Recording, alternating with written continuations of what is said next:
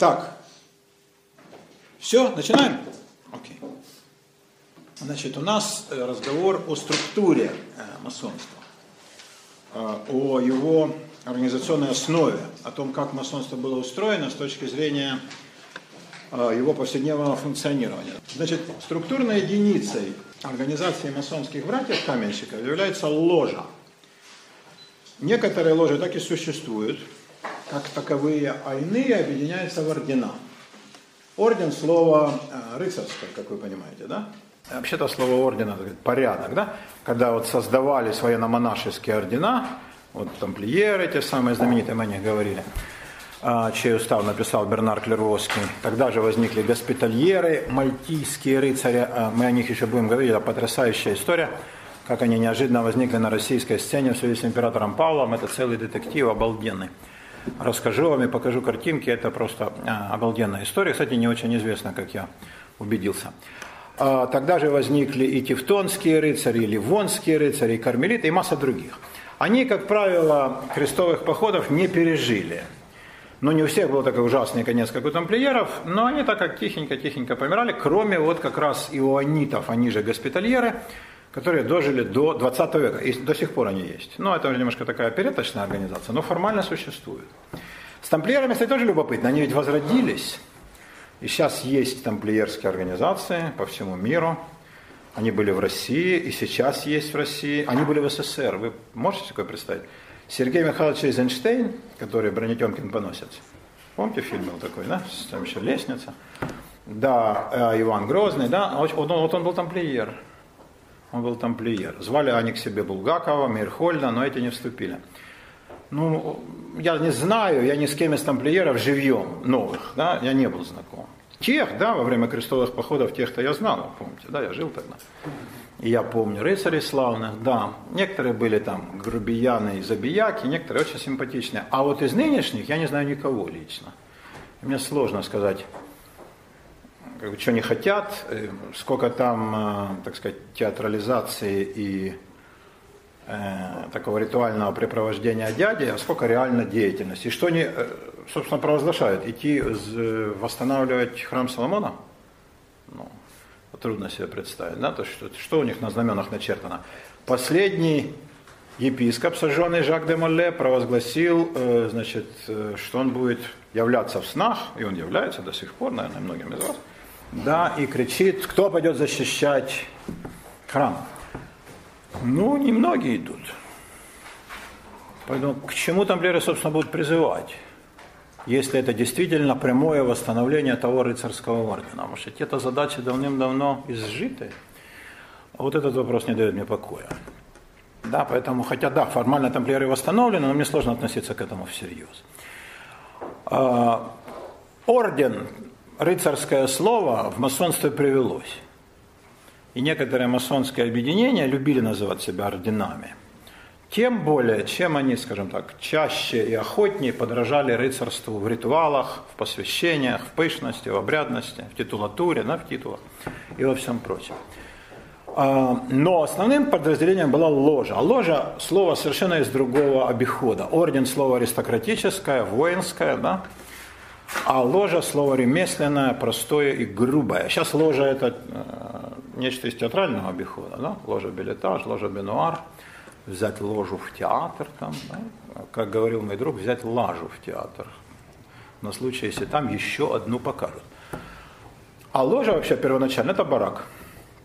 Барак, где хранились инструменты, где иногда хранились чертежи, которые представляли чуть ли не страшную коммерческую тайну – где хранились материалы, некоторые очень ценные, инструменты, и где ночевали, например, застигнутые непогодой строители. Такой простенький барак. Это вот как раз из э, жизни э, кочевых артелей, строителей, вот этих всех мастеров, которые, они жить как жили. Вы помните в Андрея Рублеве, да, там вот артель, вот тут построить, там церковь зовут построить, там расписать, да, резьбу, там фрески, там в другом месте, так вот, собственно, они кочевали. Некоторые это были чисто мужские братства, они даже не женились, не таскали с собой ни жен, ни детей. У некоторых были жены, дети где-то там в дальних селах, они, скажем, на зиму приходили туда и там как-то ну, проживали деньги, которые зарабатывали за сезон. А некоторые жили такой полумонашеской жизнью. Точно так же и в Западной Европе. Вот эти э, строители, они вот точно так же кочевали от собора к собору, от замка к замку, от моста к мосту, от сеньора к сеньору. И строили. Это была элита э, тогдашних производительных сил. Э, архитекторы ценились совершенно на вес золота. Это были люди обалденной образованности, исключительного таланта. Причем они выбивались из низов. Это был первый случай, конечно, масоны не могли этого не поддержать, когда люди простого происхождения могли э, достичь больших высот, поскольку архитектору э, подчинялось, подчинялось тысячи, десятки тысяч людей. И он единолично, как полководец на поле битвы руководил огромным, грандиозным строительством. А, это был талант. Где они получали образование до сих пор секрет. Видимо, не получали систематического в нашем смысле, да? а как-то строили, однако. Сейчас с дипломами строят так, что не дай вам Бог. А тогда без дипломов строили так, что оно стоит по 700, по 800 лет и не думает падать. Но, правда, строили медленно. То есть э, сам порядок экономический не позволял строить быстрее. Главный вопрос в строительстве соборов – это даже не наличие талантливых, скажем, самоучек архитекторов, э, мастеров каменотесов, мастеров по резьбе, там, строителей, э, тех, кто делает резьбу, не как-то одним словом называется. Дело не в этом, это можно научиться. Да? Западноевропейские народы талантливые очень, и поэтому понятно, что среди там англичан, французов, немцев, итальянцев все находились такие. Вопрос другой, а откуда деньги?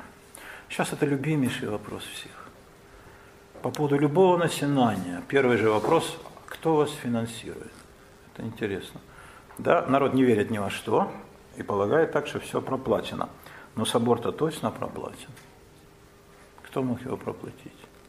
Какие у вас суждения, как у бдительных читателей газеты «Жизнь», а также Life News? Кто мог проплатить такое грандиозное предприятие? Вы представляете себе, сколько стоит построить собор? Я вам расскажу. Это надо зачистить площадку, немалую. Это кто-то должен сделать, да? Значит, надо как-то мобилизовать крестьян из окрестных деревень, чтобы они ушли там со своих сенокосов, пашин и от хлевов, и вот, значит, эту работу, простую, черную такую работу нулевого цикла сделали. Потом нужно завести материал. Хороший камень, хороший, гранит, мрамор, кирпич – во-первых, это ж кто его будет бесплатно давать? Все стоит немалых бабок. Во-вторых, как вы будете транспортировать? Это нужны целые поезда, составленные из телег. И кто-то должен вести, кто-то должен охранять. Ну, мраморную глыбу не украдут, вы правы. А кирпич, пожалуй. Ну что, всем, а чего? Несколько этих самых. Подвод кирпича угнать, любой сеньор. А что же, мне надо строить себе замок. На какие средства все это? А? Есть у два идеи. Либо богатые прихожане, а, Насколько? вот, либо из денег пределов. Ну, богатых-то прихожан мы сразу отметаем. Какие богатые? Это сколько у них денег, да. Вы понимаете, даже, даже если они все бы скинулись, там отдали бы две трети своих скудных заработков, это хватило бы ровно на одну телегу кирпича. На мрамор бы уже нет. А мастерам платить? И крестьянам тоже надо содержать, да, вот пока они делают черную работу, их надо кормить, они должны где-то жить. И, кстати, надо охранять, чтобы не разбежались, тоже, между прочим, да. А, и все это надо делать, да.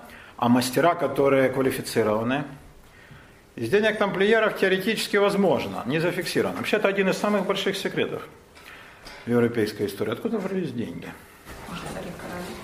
Виде налоги Нет, ну, в виде оброка, да. были. Ну, оброк это же не то.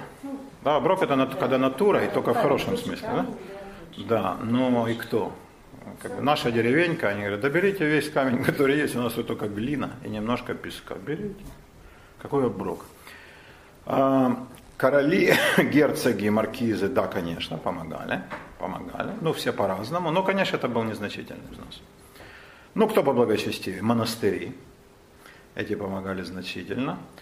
И очень большие деньги давали евреи. Да, католическим храмам. Евреи субсидировали даже походы в Святую Землю. на Крестове подавали рыцарям бабки. Когда речь идет о прибыли, кто нам будет считаться с такими мелочами? Кстати, э, Петр Достопочтенный, один из монахов того времени, предлагал евреям деньги, которые они давали рыцарям в долг, не отдавать. Но Бернар сказал, мы же скомпрометируем святое дело. Мне надо все отдать. Он был сюда. Ну, такой. А, и отдавали. Значит, неожиданно большие деньги пришли от евреев, может быть, по их, так сказать, каббалистическим убеждениям.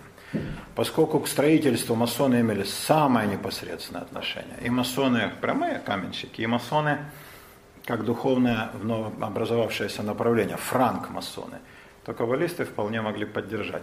Строительство соборов было уникальное предприятие вообще во всей мировой истории. Такого никто не строил. Э, римляне построили Колизей за сто лет. Это очень быстро. Но Колизей, вы будете смеяться, довольно простое сооружение. Собор несопоставимо сложнее. Эти арки, шпили, рассчитать шпиль, чтобы не рухнул фундамент. Это прочитайте Голдинга роман, который называется «Шпиль», и там все эти муки архитектора, все очень хорошо переданы. Финансировать это предприятие мог тот человек, который понимал, в какую сторону соборы преобразят Европу. Вокруг соборов новые монастыри, вокруг них новые библиотеки. Конечно, это градообразующий центр такой, да. И это освоение диких европейских пространств, которые да, реально были дикие. Сейчас по Европе да, вы не увидите клочка не засеяно. А тогда это же было, ну, как сейчас в Костромской области. Лес, лес, ну, ничего больше. А, это была цивилизационная деятельность. И там, где монахи, там библиотеки. А библиотека уже может трансформироваться и в университет. Какой был дальний замысел. И он, видите, вполне реализовался. А, ложа, где жили люди, строившие собор, как я сказал, был обычный барак. А ложа у масонов, ну, конечно, никто реально в ложах масонских не жил. Ложа это было структурное образование. Ну, вроде там ячейки ВЛКСМ или ВКП в скобках Б. Да. Б. А Б в каких ячейках состоят? Нельзя сразу к Б, без ВКП. Да. А, в общем, любые да, структуры, они как-то объединяются. Слово ложа, дань тому вкладу, которые внесли в формирование масонства э, промышленные гильдии. Кроме того, чему учит ремесленный опыт? Совместной работе на единую задачу. Умению не высовываться.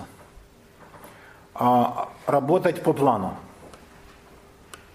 И делая частную вещь, решает частную задачу, видеть перед собой общий план – для строителя собора это вещь необходимая.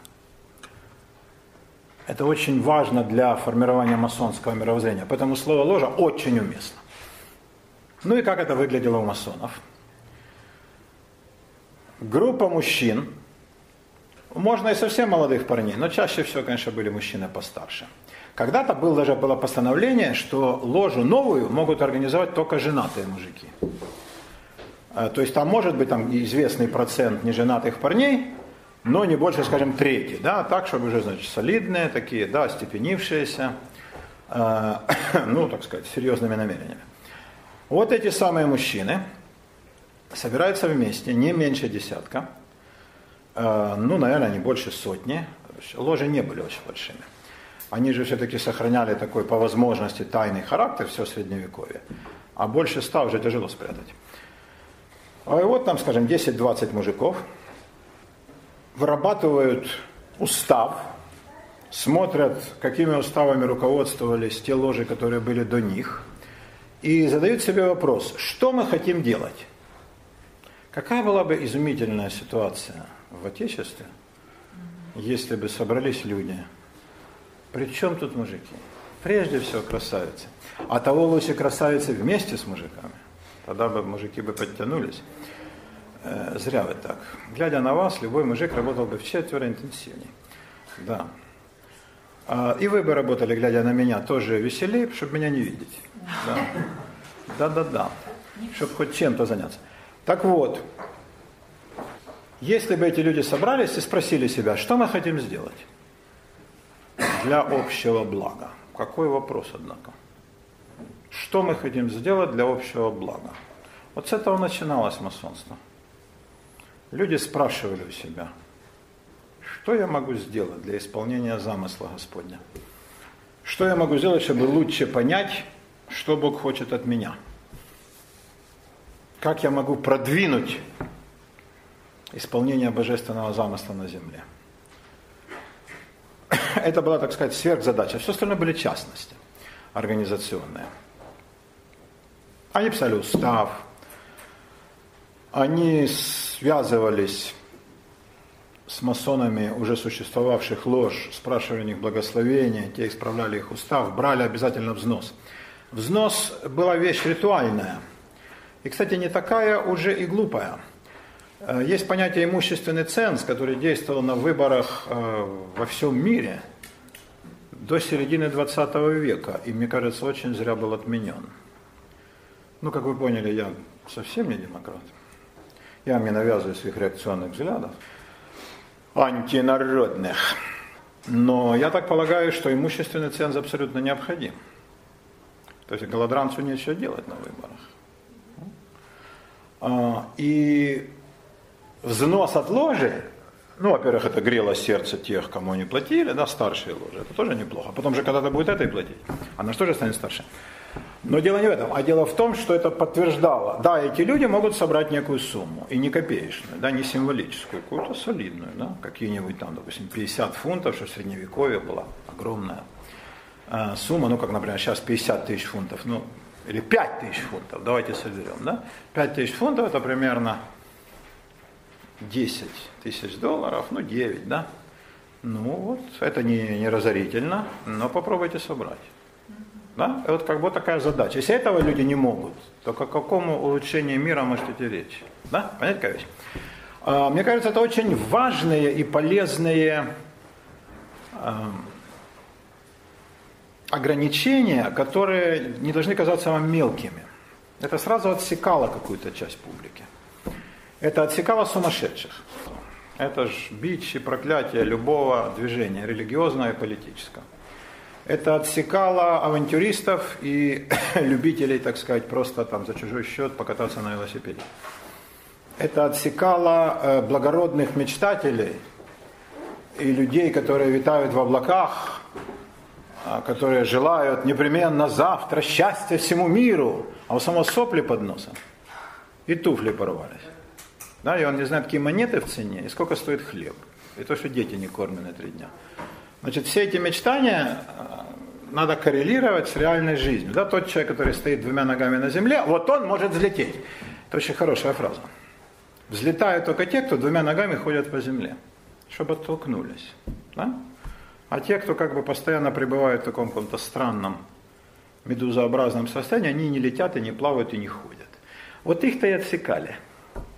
И это уже неплохо. Ну и кроме того, серьезность намерения, если человеку жалко – то есть мир он не против устроить, но отдать свою тысячу фунтов, а без моей тысячи фунтов мир не может быть устроен. Не, ну подождите, ну у вас же дофига, а что моя? Ну, и вот такая вот штука. Когда 300 рублей не могут спасти отца русской демократии, да? Старый-старый еврейский анекдот. Три еврея пришли к Равину, говорят, почему нас не любят?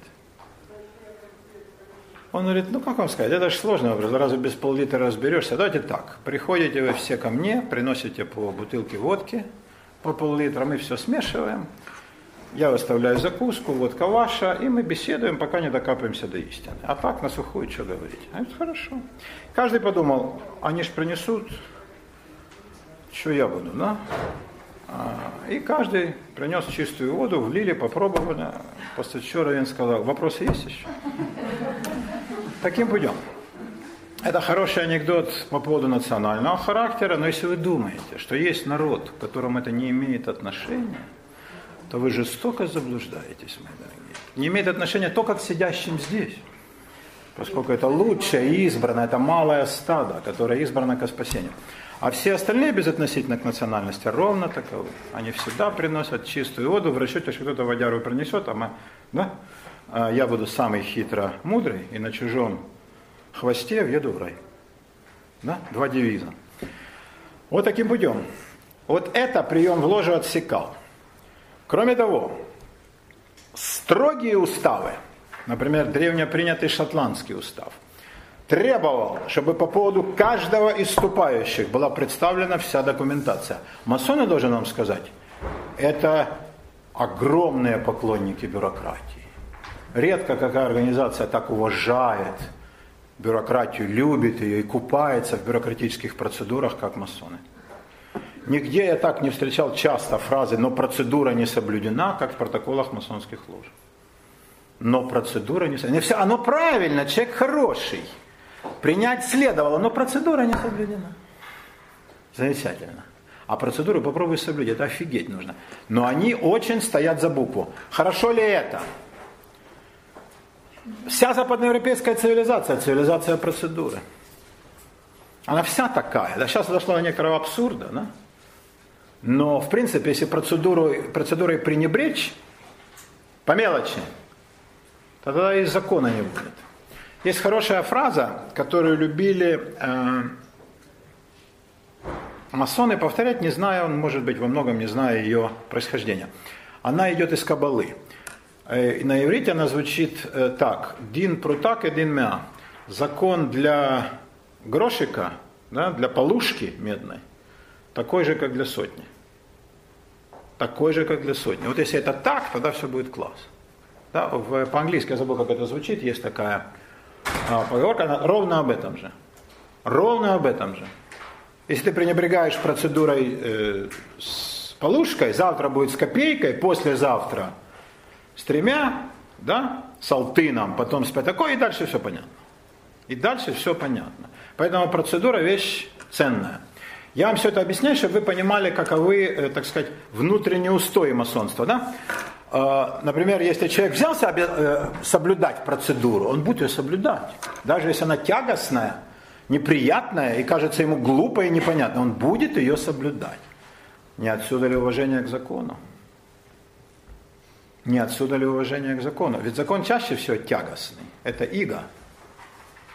Да, какой вой стоит сейчас например, на просторах родного Отечества, у нас никто не соблюдает закон, а посмотрите на проклятую Германию, Австрию, так там, так это же извините.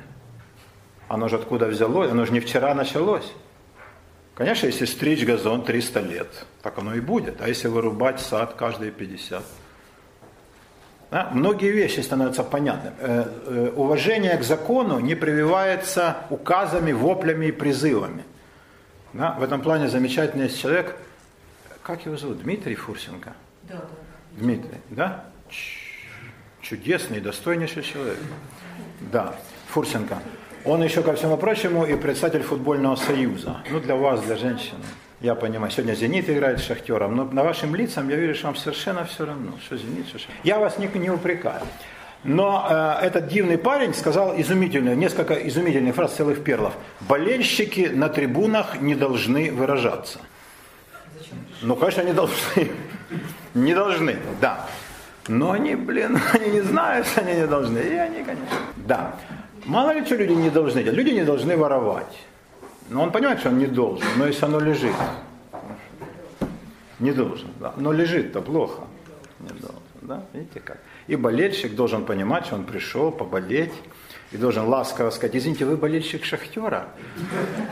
Да, не огорчит вас, если я чуть-чуть покричу за «Зенит». Да. О том, что нужно делать с хохлами, с Донбассами, там рифма хорошая. Да, да, да, да, да, и все прочее. Вот именно так он должен разговаривать. А, если исходить из абстрактных предпосылок, никогда не, не получишь никакого результата. Люди таковы, какие они есть а медленно все изменять. Этот процесс похож на селекцию. В конце концов, люди же были когда-то дикарями, да? Посмотрите на яблоко дикое и посмотрите на разнообразие плодов, которые люди получили. Посмотрите на хлеб, который люди вырастили, да, из диких семян пшеницы, на животных. Вы как думаете, это в один день? Это колоссальная работа неведомых нам людей. Уважение к закону, которое более всего среди всех цивилизаций – в западной, садисечка, в западноевропейской и в американской, оно прививалось на протяжении сотен лет через уважение к мелочам и процедуре. В этом плане не было более яростных защитников мелочной и скрупулезной процедуры, чем масоны. Они полагали, что это очень важно и полезно. Есть ли в найденных документах а, было нечто, что компрометирует кандидата на вступление в братья? Это тщательно проверялось, причем от брата не скрывали. Если человек хотел вступить в уже существующую ложу, приходил, например, к брату и говорил, я хочу вступить, не поручитесь ли вы за меня? А, скажем, Дмитрий, да, к которому я обращаюсь, говорит, ну я же вас совсем не знаю, как ему за вас поручиться. Я говорю, я честнейший, порядочнейший человек. Вообще при мысли о том, какой я порядочный, ангелы стреляются на небеса. Таких не бывало, тысячи лет, миллионы. Да, я подхожу к реке, рыба вся дохнет от моей порядочности. Говорит, ну, наверное, возможно. И рассказывает обо мне в ложе, о том, что вот такой неслыханный экземпляр хочет к вам вступить. Что делают масоны? Говорят, это абсолютно реальная вещь. Конечно, он именно такой. Садитесь, пожалуйста, да. Но мы должны проверить. И на протяжении года-двух полно мест. Вот рядом с молодым человеком. Чудное место абсолютно. Да. На протяжении года-двух двое специально представленных людей за человеком смотрят, причем они ему об этом говорят. Это называется новициат. Это слово из католических монастырей. А в православных называлось бы послушничество. А в партии ССКП, или как? КПСС, это называлось кандидатский стаж. Ну, сущность одна и та же. Просто в э, КПСС, конечно, такого отбора не было, потому что гнались за количеством. А в монастырях, особенно в крутых, и православных, и католических, был, и очень многим отказывали. Говорили, ты послушником, брат, можешь послужить, да, но в монахи никак. Извини. По разным причинам. Кто умом не вышел, кто горяч слишком, а у кого мотивация не та, самые разные причины. Кто-то э, чересчур горд, а там нужно смирение, да, кто-то недостаточно трудолюбив, а это пахота. Точно так же масоны. У масонов была еще в несколько раз более жесткая система отбора. И если выяснялось нечто компрометирующее о брате, ему без обинякова это заявляли, вот эти двое, да, которые за ним как бы наблюдали – вполне официально. И говорили, брат, извини, но нет. То есть ты нам как бы так, вообще как человек-брат, но братом масонским не будешь никогда. Поэтому было приятно познакомиться. Никаких. Если не брали в одну ложу, не брали ни в какую. В этом смысле масонский телеграф сбоев не давал. То есть если в одну ложу не брали, больше ты, ну есть, бывали исключения, когда там колоссальные вельможи, да, там отказали, садитесь, пожалуйста, отказали, например, какому-то очень крутому э, графу, а он взял, пошел в другую ложу. Ну, такое да, было. И тогда могли принять. Но в принципе это исключение, которое подтверждает правило. Для, в подавляющем большинстве не спасало ни происхождение, ни деньги, э, ничего. Если отказали в одной ложе, то другие даже не спрашивали почему. А Нет, не все, что угодно, это вы зря. Не все. Хороший вопрос. Как зовут вас? Юлечка. Да, значит, э, ряд обстоятельств. Во-первых, э, во-первых, отношение человека к обязательствам, уровень обязательств. Из моих нынешних знакомых, кроме вас, разумеется, не прошел бы никто. То есть вы нет, я бы тогда вышел бы из любой ложи и пошел бы за вами. А? Сейчас мы все обсудим. Значит, э, уровень обязательств, чтобы человек держал слово – да, как он на работе или на службе, кем он служит? Чиновником, а этот офицером, а тот священником, а этот, а этот торговец, да? Вот как он с обязательствами? На какие средства человек существует? Если человек существует не на свои, это уже настораживающий момент. Правда. Но что такое на свои? Э, например, граф Долгоруков существует на свои средства – с нашей точки зрения нет, потому что мы выросли в марксизме. С их точки зрения, конечно, да. Это его имение, его крепостные. У него есть источник дохода. Да? Не каждый был вельможей, значит, у человека должен быть источник дохода, достаточный. Если он женат, как живут его жена и дети? Не голодают ли, не оборванные ли, как ходит супруга, как он с ней обращается. Это все наводили справочки, все. А как он с женщинами? В смысле, не бегает ли за, за каждой? Если за каждой второй ничего. Но совсем за каждое первое, ну это чересчур. Это чересчур. А, не скрывает ли он чего? Вот когда у него расспрашивают, да, там, например, а не были ли вы раньше женаты, любезный? Говорит, нет, нет, нет, я никогда не был женат. И тут выясняется, что в Пензе. Это сразу дисквалифицирующий признак. Да, значит, Если был женат сказал. пожалуйста, мне так кто тогда, значит, где супруга, как вы там, ну развелся я, знаете, вот так-то, или овдовел. Вся бывает, да, или там, всяко. Но если соврал, вранье колоссальный дисквалифицирующий признак. Как человек ведет себя с точки зрения болтливости? Болтливость э, очень дурной признак для масона. Как человек в смысле выпивки? Ну, это ж... В каких-то странах, может, в Австрии оно и ничего, а здесь, в Отечестве, да, как держит ли он банку, как говорят. Да, не начинает ли вы болтать хрень ты чего, не сочиняет ли страшных рассказов, а отец говорил у меня генерал, да, или я вчера летал на облаках, ну, тогда нет. Да, значит, ну, выпить никому не возбраняется, если человек не поступает в ложе шведской системы, там, и даже упоминать нельзя. Но если это обычное, да, то, пожалуйста, можно выпить, и ничего дурного в этом нет, но не напиваться. Очень важный был вопрос, сейчас он утратил актуальность. Как человек играет в карты, играет ли? Потому что это же разоряло многих. Сейчас, правда, на место этого пришла игромания, да? но она все-таки, она, как это не как кажется вам странным, она не принимает таких масштабов, как тогда карточные игры. Да? Не было человека, который бы не играл. Пушкина еле вытащили. Интернета не было. Не в этом дело. А разве однорукие бандиты это интернет? Вот эти, которые дергают вот, ну, эти все штуки, типа казино. Казино были. А? Очень. Пристрастие к игре очень настораживало, да, если, как они говорили, человек играет счастливо. То есть он выигрывает, играет по малой, не зарывается, да, уже заработал там себе там, 30 тысяч на этой игре, да, может он и шулерит чуть-чуть. Э, то есть он не проигрывается там в пух, да, ему дали полковую казну на, на содержание, а он ее там, ну, это же известнейший сюжет русской литературы, после чего только застрелиться. А, но вообще страсть к игре это, это очень серьезный дисквалифицирующий признак. Потому что завтра он сорвется и все. Вот такие были вещи, которые могли... Эм, Скажите, а если приняли, а потом уже выяснилось. Надо лучше... грехов вдруг родился в человеке? Ну, если он действительно не был известен, это редко. Я думаю, что в, в зрелом человеке все его, так сказать, как вы выразились, грехи, все его качества, и хорошие, и дурные, они все есть. И их как бы в пророщенном состоянии видно. Видны ростки. Твой вопрос, там росток небольшой, можно сказать, ну из этого ничего не вырастет. А оно вырастет. Вырастет. Поэтому не, не надо на эти вещи снисходительно смотреть. Если не обратили внимания, сказали, ну ничего, он парень хороший, а то, что играет по маленькой пустяки, а он начал играть по крупному, ну, тогда, значит, самим братьям надо ситуацию исправлять. Могли вплоть до исключения. Исключение считалось колоссальным позором и клало на репутацию человека гигантское, несмываемое черное пятно.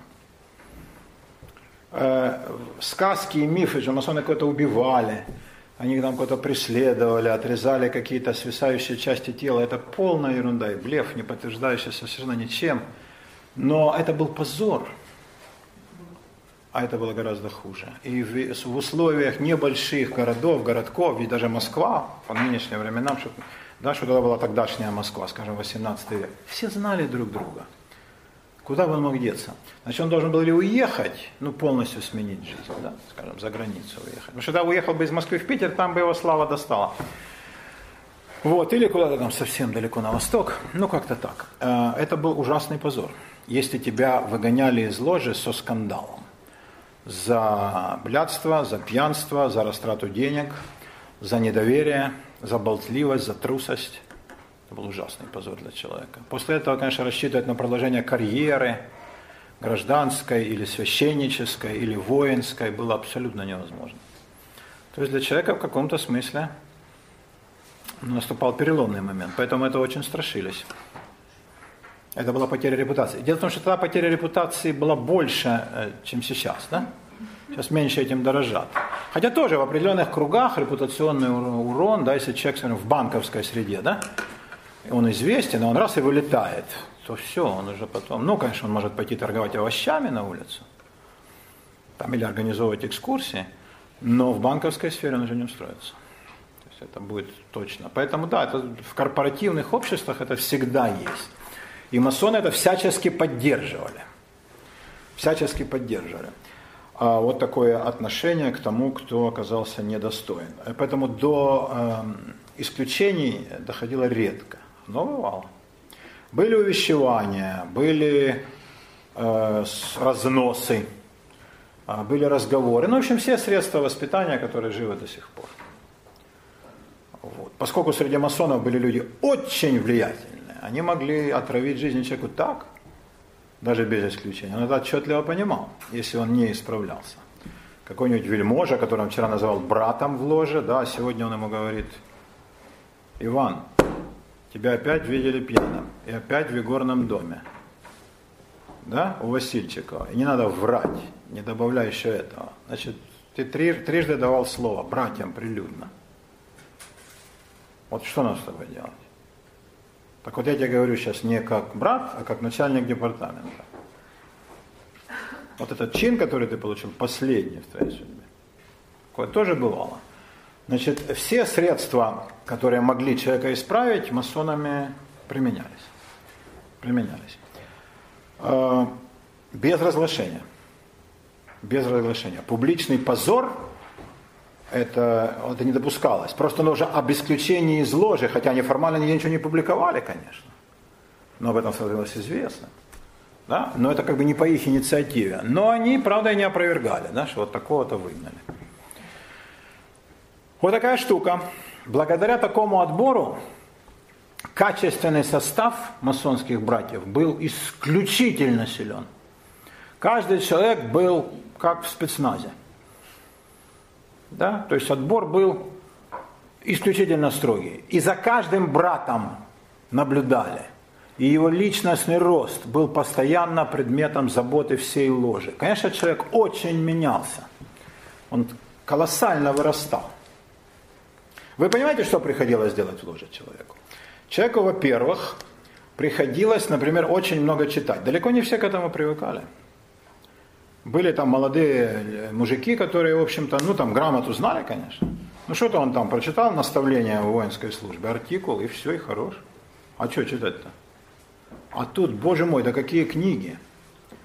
Это было очень тяжело. Тогда ведь уровень информированности общества был несопоставимо меньше нынешнего. Мы живем в обществе без преувеличения, созданного масонами. Интенсивнейшая информационная среда – это их идеал, чтобы у каждого был доступ к информации каждого, ко всей. Триумф масонской э, судьбы, э, в смысле мечты, вы знаете, это интернет. Когда каждый в любой деревне может тремя кликами выйти там, на музей Прада, на библиотеку Конгресса э, и на любой другой источник информации. Наш президент сейчас очень он, он, я думаю, он озабочен другими вещами. Да, сейчас он сидит в Донецке. Да, я передам ему от вас привет.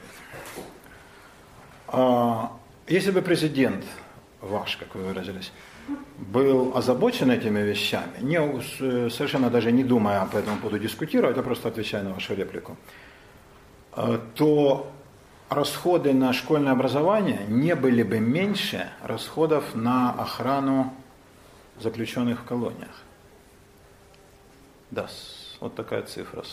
Так что, чего уж тут. А махать кулаками и брызгать слюной, это мы все научились. А вот циферки сравнить, что делает Навальный, вот тут оно все и вылазит. Что реальный приоритет, а что блеф и миф. Такие-то дела. А, вот. Скажите, пожалуйста, почему люди стремились попасть? Сейчас скажу обязательно. Масоны очень много читали. С учетом того, что человек попадал к ним, даже не было школы. Школы как системы не было вообще.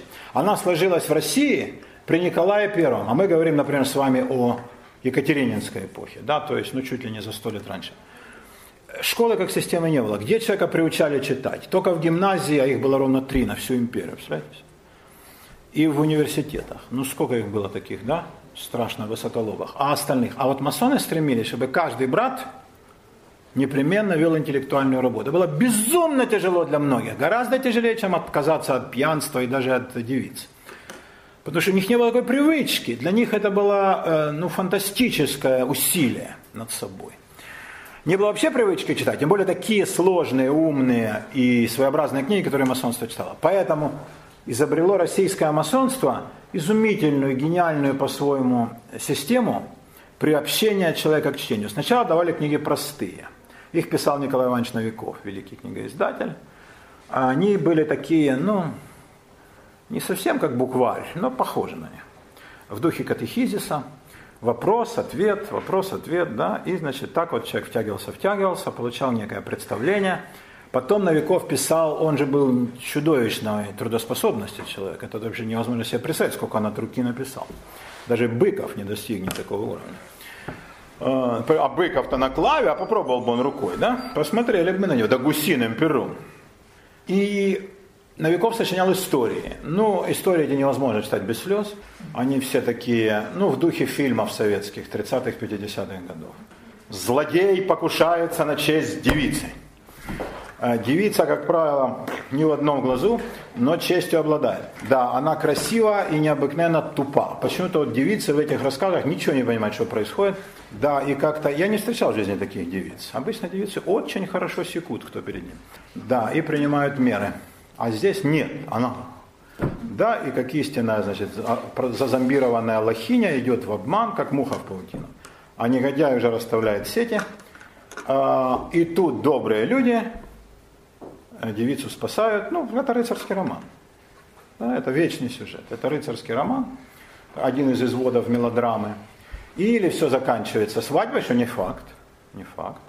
Вот, или просто эти добрые люди говорят, девица, ты впредь будь осторожней, носи всегда закрытым пояс верности, ключ прячь в такое место, чтобы нельзя было достать, лучше глотай. Вот. И э, все будет хорошо. А, значит, злодея как-то примерно наказывают, но не до смерти. Не до смерти. Или э, злодей хочет э, доверчивого, например, старика или старуху как-то развести на деньги. Опять же, вмешиваются хорошие люди. Всегда действие в рассказах Новикова происходило между дворян. Удивительно. У него никогда не действуют купцы, крестьяне, каковых 90% было, да? мещане, ремесленники, у него все дворяне. Характер абсолютно картонный и деревянный, но человек получал представление о том, как действует, скажем так, расхожая мораль. Конечно, Новиков знал, что жизнь тысячу раз сложнее. Но это было вот в духе, если хотите, первых книг Библии. Будешь себя хорошо вести – у тебя все будет класс. Будешь себя плохо вести, у тебя будет все ужасно.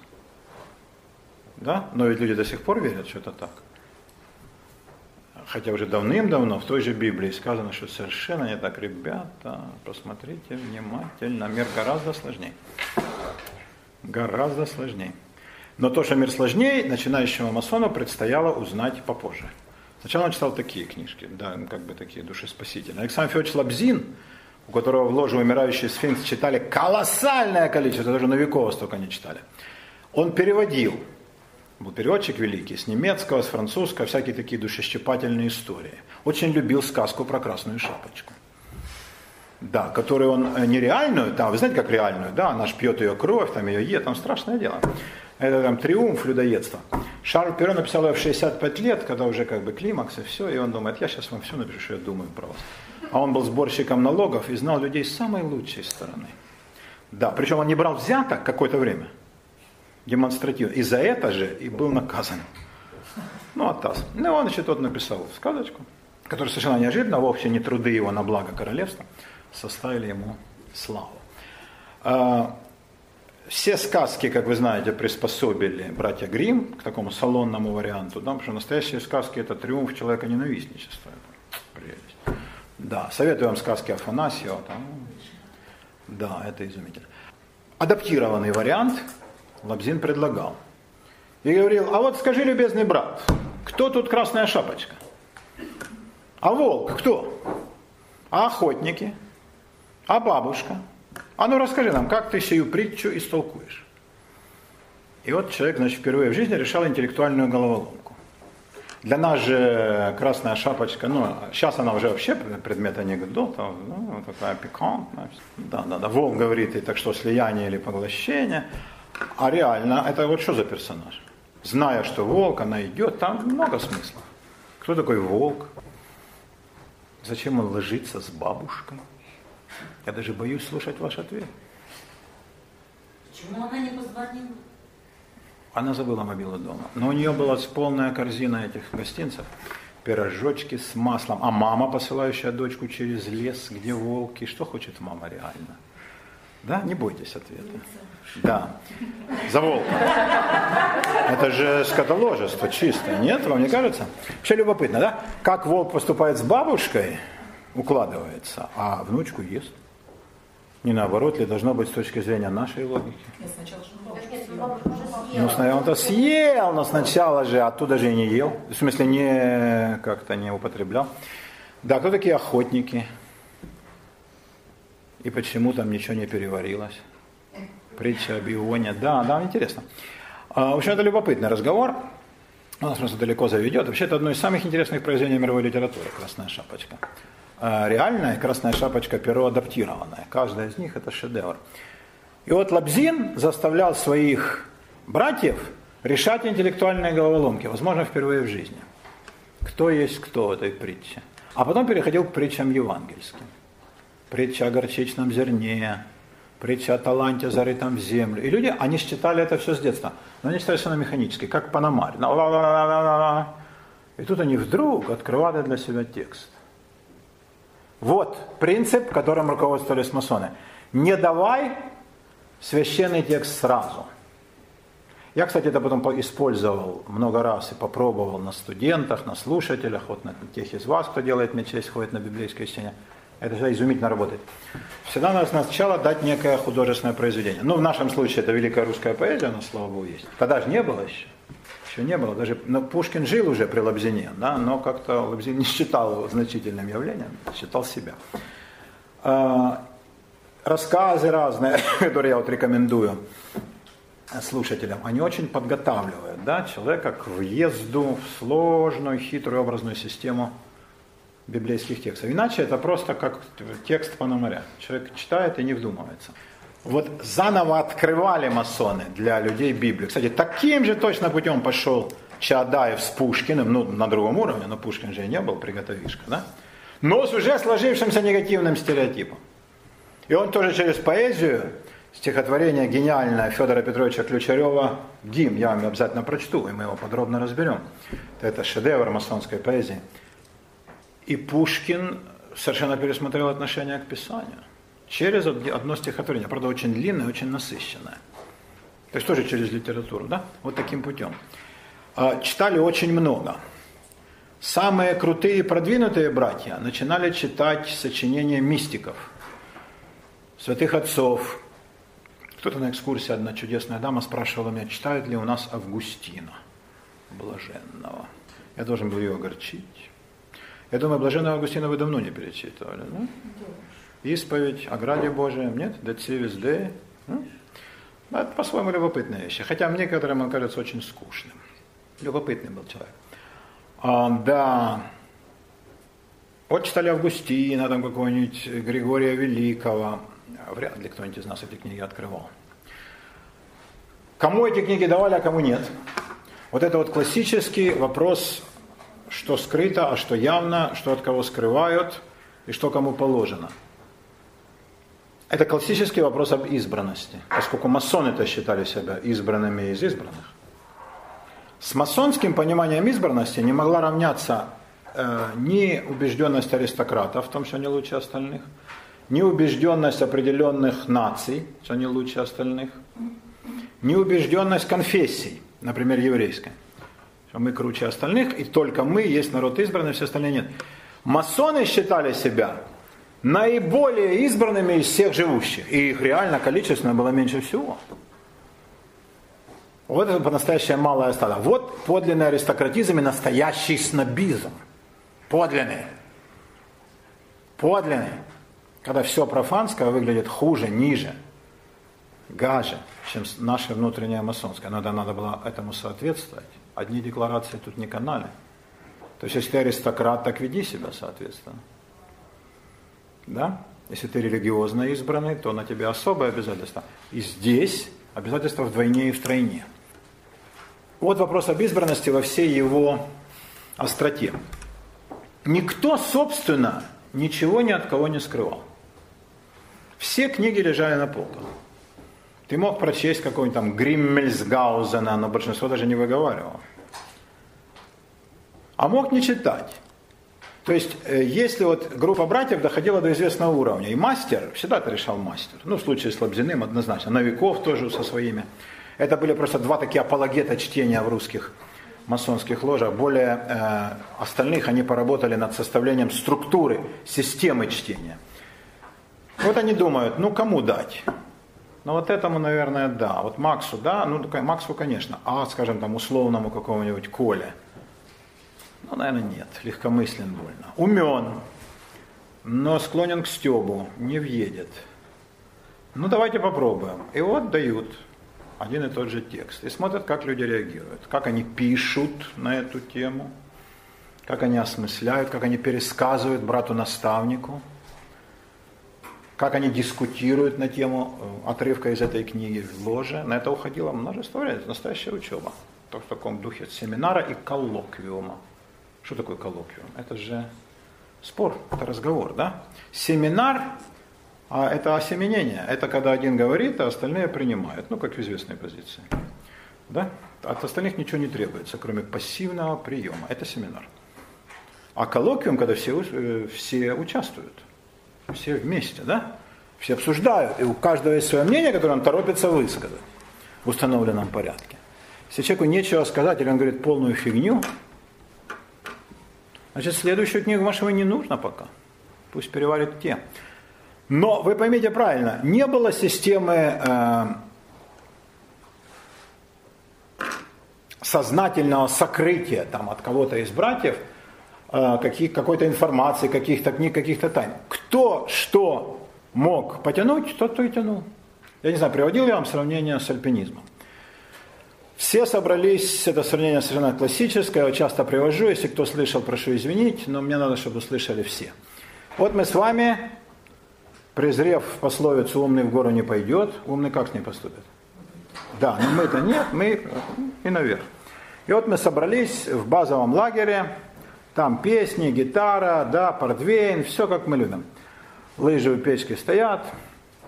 И значит, тут мы смотрим, да, каждый же оценивает, кто сюда пришел. И мы думаем, да, вот этот в рваной штормовке – со шрамом через всю рожу. Этот, наверное, был блин, и в Гималаях, и в Тибете, и в Памире. О, он долезет до 8 километров. Вот это, наверное, бывалый волчара. Да, смотри, как держится, да? Костер с одной спичкой зажег. Это, наверное, да. А тут а вот этот хлыщ, такой он весь в таком костюме навороченном французском, да? С этими катафотами, рюкзак у него все стильно, гламурно. Этот вряд ли далеко пойдет. Что-то он там бухтит, что он где-то был, но мы ему не верим, какой-то он хлысеватый. А этот вообще лох, ну куда ему? Ну видно, что лох сидит, что-то там крутит на своей гитаре. А этот, этот слабый, ну видно же, слабый пузо висит, но мышц никаких. Куда этому, да, он сдохнет через 300 метров. Итак, мы о каждом составляем э, представление, которое потом проверяется реальным испытанием, тем, ради чего пришли. Все утром продрали глаза и на старт. И вот мы идем вперед. И вот мы оглядываемся. Через 300 метров половина отвалилась, конечно. Через километр мы подводим первые итоги. Где громила со шрамами в заштопанной штормовке? Нема. А как выглядел? Ну, оказалось, этот будет до самого верха, и нас будет там из пропасти вытаскивать Дай будет говорить, ну смотри, предупреждаю, вот гляди, там, да, учить нас пользоваться кошками или дорогом. Сдох. А хлыщ идет, зараза, а это ж неприятно. Да, и все шутит собака. А нам бы хотелось наоборот, чтобы он, а вот он идет. А лох? Лоха нема. А рохля с этой свисающим пузом идет вперед и тащит два рюкзака чужих. Как же так? С таким-то брюхом дышит как компрессор. Но идет, не должен. А тут спортивный парень еле-еле вообще тащится. А этот забрал у него рюкзак и чешет вверх, зараза, как муравей. Все не так оказалось. Да? Все оказалось не так. Хрупкая девушка какая-нибудь там, как лозинка, чешет вперед, как на мотоцикле, попробуй ее обгони. Да? А здоровая, крепкая девица, кровь с молоком, давно уже внизу. Вы поняли метафору? Через три километра мы оглядываемся. Совсем не те остались, кем мы хотели бы идти. Все симпатичные внизу. Но мы-то дошли. Теперь у нас вопрос, дилемма. Мы идем дальше с симпатичными, то есть вниз. Или с теми, кто тянет, но зато наверх. Вот вопрос на 100 тысяч. Оказалось, что тянут совсем не те, кто нам приятны. Совсем не те. Но они тянут. Если ты хочешь продолжать, ты должен идти с ними. Вот такая закономерность. Она и в Кабале, и в масонстве. Теперь смотрите, кто-то кого-то не пускает, кто-то говорит в лагере, как твоя фамилия? Иванов, ты не идешь. Там, а на 500 метров ты Абрамович, нафиг. Никто никого не спрашивает. Ты хоть Галустян, хоть Зайнуддинов, вперед. Как ты тянешь, так ты идешь. Нет никакой дискриминации, это выдумка все. В каком ты состоянии, столько ты и пройдешь. Вы понимаете? Но люди не хотят в этом признаваться. Они говорят, мы не создали условия. Меня диски говорили. Жестоко, это была травля. Как травля? Мне идти надо. Не бухать портвейн, а тренироваться и дошел бы. Но, увы. Понимаете, какая штука? Вот здесь абсолютно то же самое. Нет никаких запретов. Никому ничего не запрещает, ни от кого ничего не скрывает. Что ты сможешь потянуть, то и твое. Ты заберешься на 5 километров, ты увидишь мир с такой перспективой, какого не видит никто. Кроме еще шести человек, которые рядом с тобой. А причем ты не хотел бы, чтобы они видели. А почему? Но они неприятны тебе. Неприятно. Ну я, допустим, говорю. Но вам-то да, Юлечка. Вы, вам любой будет приятен, потому что любой будет стремиться к вам поближе и улыбаться. А я человек противный, вы же поняли. Мне многие неприятны. И я думаю, как же так, блин? Как же так? Серега, классный такой парень, не дошел. А зачем Вадик, блин, дошел? Вот нафига он тут? И зачем же он видит то, что я думаю, должны были видеть мы с Сережкой? Да? Где эта Леночка, которая так всем нравилась? Как бы я ей сейчас сказал бы такой монолог, который я учил весь второй и третий километр? А ее нет ни хрена. А вместо этого стоит, вот это я никогда не скажу. А? Вот ситуация. Это ситуация всех тех, кто идет наверх. Вы понимаете? Я имею в виду в интеллектуальном, духовном и ином смысле. Это те, кто идет по пути постижения. С кем ты? Ты остаешься с приятными, тогда ты ничего не увидишь. Так и будешь. На высоте двух километров, и весь мир для тебя будет вот на этой высоте. Или ты идешь наверх. Такие дела. Также вы меня услышали. Никто ни от кого ничего не скрывает. Нет никаких ограничений. Что ты потянул, то и твое. Как пещера Алибабы. Сколько хочешь, столько унесешь. Брат Алибабы Сапар унес медяки. А зато много. А Алибаба карман бриллиантов и золота. Да? Зачем вы пришли? За стекляшками или за подлинными сокровищами? Вот а, ответ на этот вопрос. Теперь спрашивала меня, кто-то спрашивал меня, зачем люди шли. Это вы, да? Как зовут вас? Елена. Елена? Вот. Я так ждал вас на высоте 4 километра. Ну, может, еще дождусь. Да? А, значит, пардон. Четыре в основном, я думаю, мотивации вели людей в масонство. Начнем с суетных и закончим самыми возвышенными. Первое. Людям хотелось, особенно молодым, как-то устроить свою карьеру и будущее. Конечно, поручику, лейтенанту, было в кайф сидеть за столом с полковником и генералом и называть его братом. Он бы так его назвал бы братом на плацу у себя в гарнизоне. Когда в жизни начинающему художнику, кто бы когда позволил сидеть с мэтром, миллионером, который оформляет э, дворцы царей и герцогов. А тут они братья. Студентик сидит рядом с великим профессором, которому он, затаив дыхание, боится обратиться в аудитории. А тут они братья. Вы понимаете? Конечно, это, это стимул. Безусловно. Сидеть рядом с сильными мира сего. Это надежда и на карьеру, а как же? Как же не породить родному человечку? Сюда примыкает еще один суетный мотив. У полковника ж дочка. А я ж тоже парень не промах, правда? Ну и оно же можно как-то. Ну, с большей вероятностью он же, наверное, за меня, чем за... Ну да, я худого, может быть, рода, и денег не столько, зато я и своих. Вот. А при таком-то тесте, так я тоже быстро стану не полковником, майором. Ну, это тоже был стимул. Этого не надо скрывать. Какая-то часть молодых братьев рассуждала так. Они хотели устроить свое житейское благополучие через ложу. Безусловно. Это первая причина. Вторая. Людям хотелось принадлежать к избранному кругу. Всем на свете хочется чувствовать себя избранными. Но как-то не получается у нас, да? Ну вот как бы ехать в метрополитене имени Кагановича и сказать, я хочу только в отдельном вагоне. Ну, представляете, что скажут остальные пассажиры, да? Или там ты в страшном джипе, и ты от всех отгородился, там железные бронированные стены, пулемет, но ты все равно в общем потоке. Как это унижает? Да, и ты едешь со скоростью 2,5 км в час, колеса вращаются назад, а пулемет совершенно бесполезен, потому что у такого соседа такой же. Да? И тут ты тоже не выделился. А чем тогда? Да, и очень тяжело. Для, у большинства же фантазия, кроме присутствующих, она не идет дальше материальных вещей. Там колечко, цепочки, а, там чего я знаю, телефона мобильного, планшетника и так далее. Поэтому придумываются ассоциации, клубы. Вот я хожу в тусовку, куда не всех пускают, на закрытый показ, в спецраспределитель. Меня сам пригласил на премьеру. Кто? Захаров, ну, пока Виктюк. А, ну да. Ну, тоже ничего. Нас Виктюк не зовет. Что-то последнее время, да, он обнаглел и не зовет нас на свои премьеры. И тут человек так, обычно это небрежно бросает. Вчера Рома позвонил, пригласил, например, очень интересно, забавно. Да, или вот э, сидели вчера у Юрия Петровича, у кого? У любимого. Да, он сказал, что на следующий спектакль жду вас. Ну, тут все вам понятно.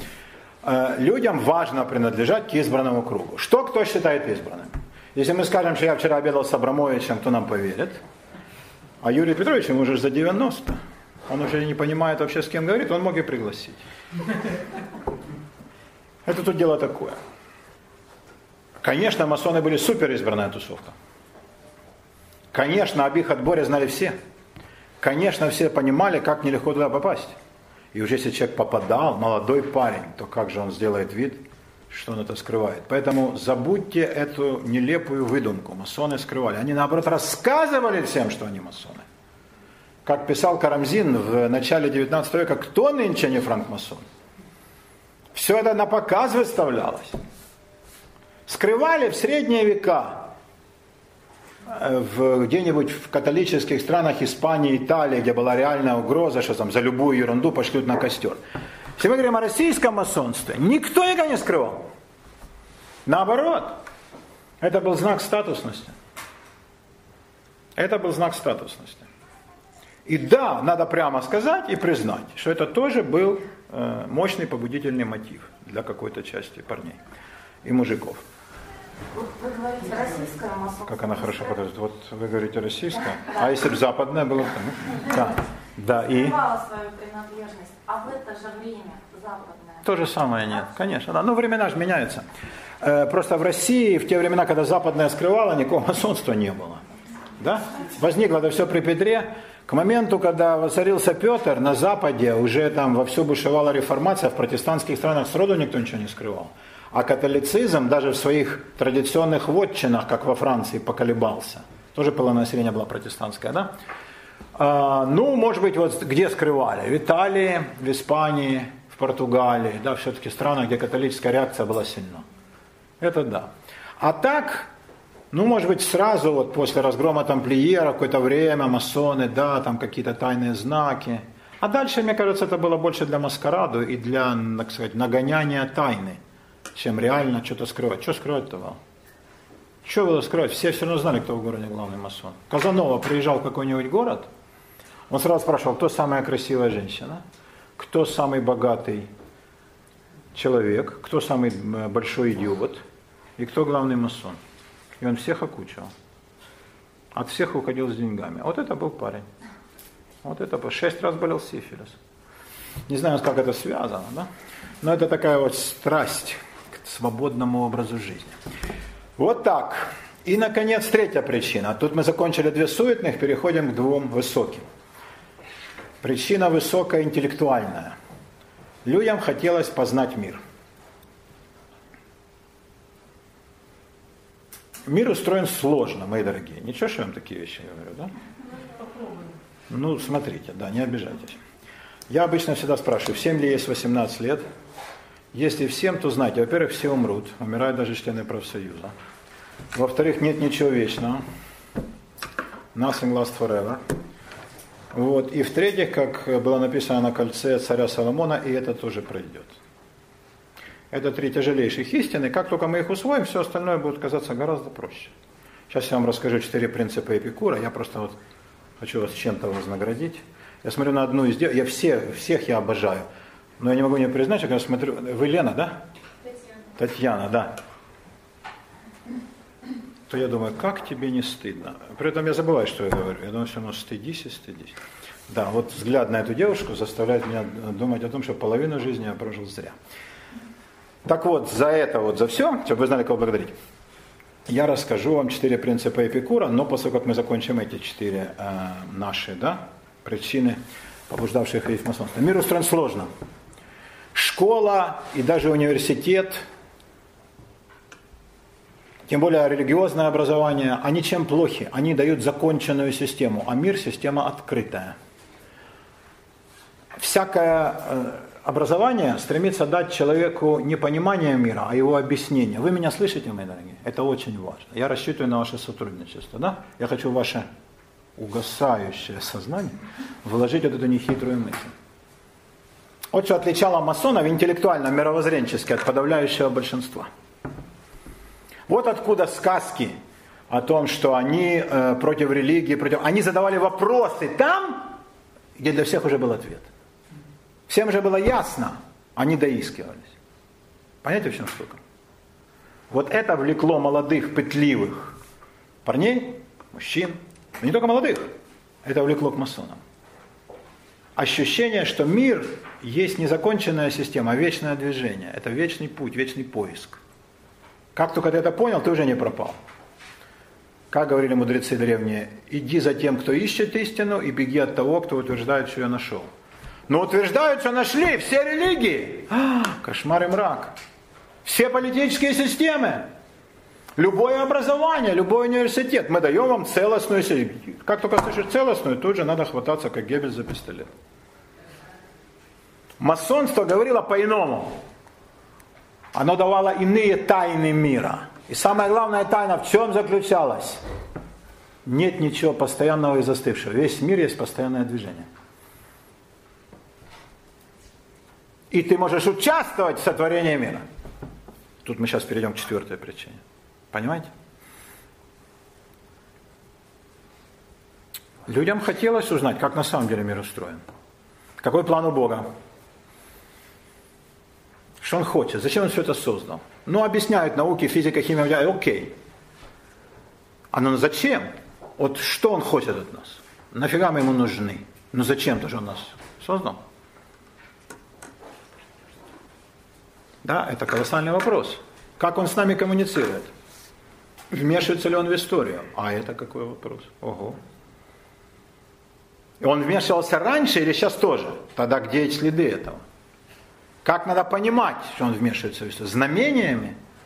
Какими-нибудь крупными страшными катастрофами, то он дает нам понять, например, там цунами в Таиланде, он что хочет этим сказать? Если это действительно знак, да? А если это не знак, то как он общается с нами, общается ли, или он говорит, как так утверждают некоторые, я вам все сказал, ребята, я вам все сказал. Теперь я улетаю, у меня более важное дело, там, в своих галактиках. Я с вами держу связь постоянно, но я вам все сказал, больше ничего не скажу. Если вы из этого не сделаете выводы, значит вы безнадежны, извините, я сочту, что эксперимент не удался, я вас закрою. Такое тоже возможно. Так где ответы на эти вопросы? И это, видите, это вопросы ого-го какие. Это не смена политических партий, и не война с Турцией, и не фаворит государыни. Это фигня по сравнению с теми вопросами, которые люди ставили. Но где они могли получить ответы на эти вопросы? Я думаю, только в масонских ложах. Там реально пытались на эти вопросы дать ответ. Может быть, ответы были неверные.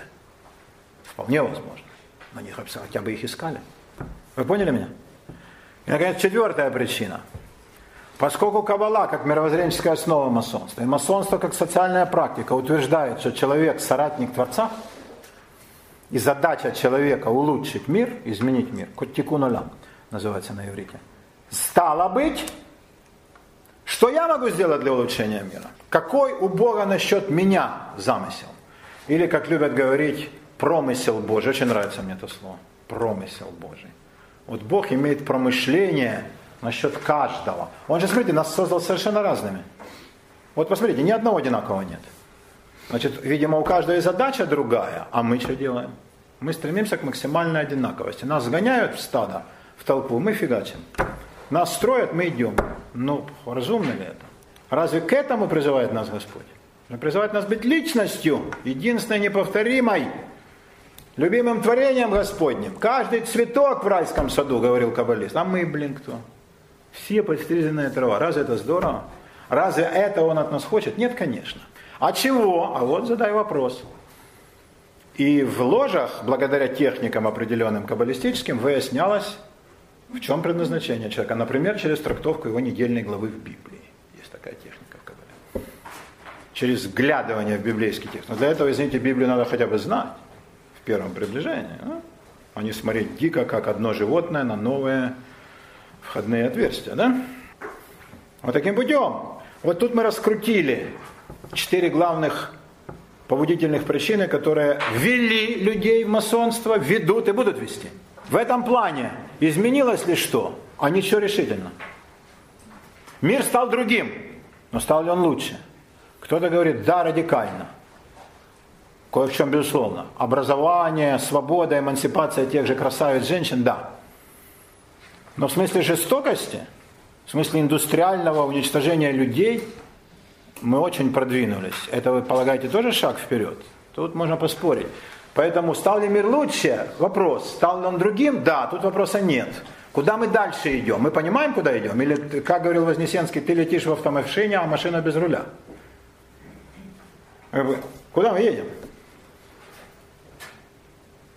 Вот это вопросы, на которые масоны искали ответы. Блестящий успех масонского движения на протяжении сотен лет чем объясняется? Они примерно понимали, куда они идут. Шли туда и преуспевали в этом. Потом они создали то, что хотели. Ну, вот, скажем, западноевропейскую цивилизацию в том виде, каком мы ее наблюдаем.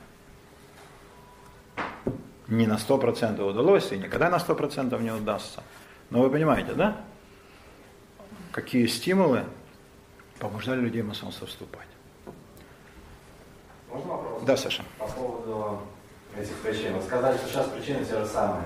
Если отбросить первые две причины, которые, возможно, и есть самые основные, но тем не менее. Сейчас люди могут узнать мир очень просто. Они могут зайти в интернет, как вы сами говорили, в три клика найти все, что угодно. Это действительно так. Грубо говоря, мы все могли бы даже просто прочитать пару книг и не ходить на эти, ну, сюда. А зачем же вы пришли? Ну, нет. Это... Задам я вам некорректный вопрос. Нет, нет, я просто говорю. Если брать эту причину интеллектуальную, потому что человек, который хочет что-то узнать, он сам может узнать это, грубо говоря и узнать причину. И следующая причина – изменение мира. Ну, если так можно выразиться. Ведь человек может изменять мир именно так, как он считает нужным. И если он верит в то, что он идет к лучшему миру, он может изменять его вокруг себя и, возможно, делать это более эффективно, чем те люди, которые говорят ему, что делать. Одно не исключает другое, начну с конца. Одно не исключает другого. Улучшение мира, вы же помните, с чего надо начинать? Я помню. С, луч, с лучшей части, да, безусловно. Например, э, в том числе с улучшения среды своего обитания. Вот там убери двор, да, посади цветочки. Да. Покрась забор. Для того, чтобы...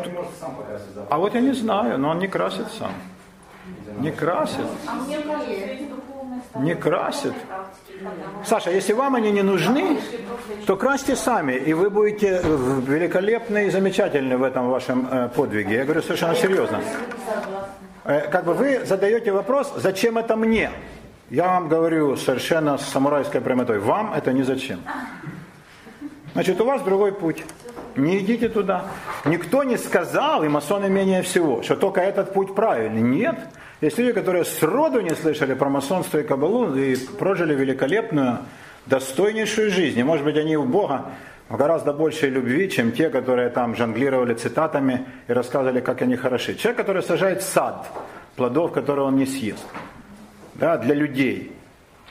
Он делает великое дело с точки зрения кабалы и масонства. Понятия не имею, простой крестьянин, где в Китае, в Индии, во Франции. Отлично поступает. То есть никто не говорит о том, что только этот путь. Э, красть заборы, как говорил Вольтер, пусть каждый возделывает свой сад, вот классическая масонская мода, свой сад, да, и все, и все будет отлично. Надо ли при этом куда-то вступать? Не, не, не вступайте. Никто никого не тянет. Заметьте, масоны же никого не агитируют, они только отговаривают. Если вам не хочется, то на доброе здоровье. Никто же вас не зовет. Понимаете, какая штука? Значит, если у вас активный протест по тем или иным причинам, значит, не нужно. Ну какая разница? Это же не профсоюз. А, такие дела. Поэтому тот, у кого есть э, желание обрести э, там, братское плечо, совет, многим людям нужны советы, единомышленников, э, руководство мастера, ну вообще руководство какого-то, да, авторитета, это тоже для многих важно. Э, они идут. Ну, кто-то идет, кстати говоря, не только к масонам, он идет в любые другие организации, которые построены по принципу иерархическому. Да? Находят себе гуру, или батюшку, или ребе, или шейха, или старца, и тот их, как это сказать, помягче, окучивает. Да. А, и каждый сам по себе в этом плане живет. Э, понимаете, да? Вот такое дело. Такое дело. Насчет же познания мира, тогда тоже казалось, ну полно же книг. Это же не тоже там седая древность, что книжка стоила бешеных бабок, только в монастырях они были. Сейчас полно, говорили Лабзину, нафига нам новые книги? Народ старых не прочел. Как вам такой милый аргумент? Да? Народ старых, вот когда прочтут, да, вот тогда давайте будем новые печатать. Это ложный тезис. Нужны новые книги, нужна полемика между ними, нужна книжная среда, информационная, она сама по себе искривляет пространство и формирует новые интеллектуальные запросы у людей, даже у тех, которые раньше об этом не думали. Поэтому не так просто познается мир. Если бы каждый мог познать мир сам, не было бы никакой необходимости ни в наставничестве, ни в школах, ни в университетах, э, ни, так скажем, в монастырских школах, которые, собственно, Европу-то и э, вывели из мрака невежества. Да, сам каждого изучал. Нет, это невозможно. А, к сожалению, для большинства. Это путь единиц. Такой, как там Ньютон, Ломоносов, ну сколько их таких. Это нельзя рекомендовать всем, это легкомыслие. Такие дела, мои дорогие. А, четыре принципа Эпикура помогут вам а, в жизни без относительно, так сказать, масонов и всего. Эпикур никаким масоном не был. Он был основателем своей философской школы. Если вы помните, он назвал ее сад, сад Эпикура знаменитый. Э, у нас сейчас нет времени говорить о нем. Он был замечательный человек. Его очень оболгали в истории. Там эпикурейство стало, так сказать, да, эпикурейство стало синонимом э, гурманства, значит, любителя э, тонкой еды и питья, там всяких там э, сексуальных удовольствий, э, невоздержанности, ничего подобного. Эпикур сам был строжайших правил и нравов, поэтому нет ничего более обидного, чем вот такое название эпикурейства. А его дружно проклинали евреи и христиане по одной простой причине. Он не верил в воскресение после смерти. Он полагал, что все кончается вот этой жизнью. Вот помер и все.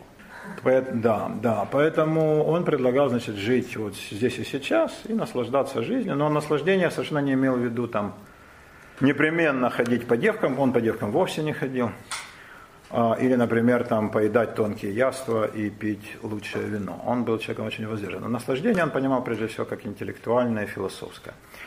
А четыре принципа у него были такие. Первое. Божественного не бойся – это очень актуально для людей во все времена. Люди боятся божественного.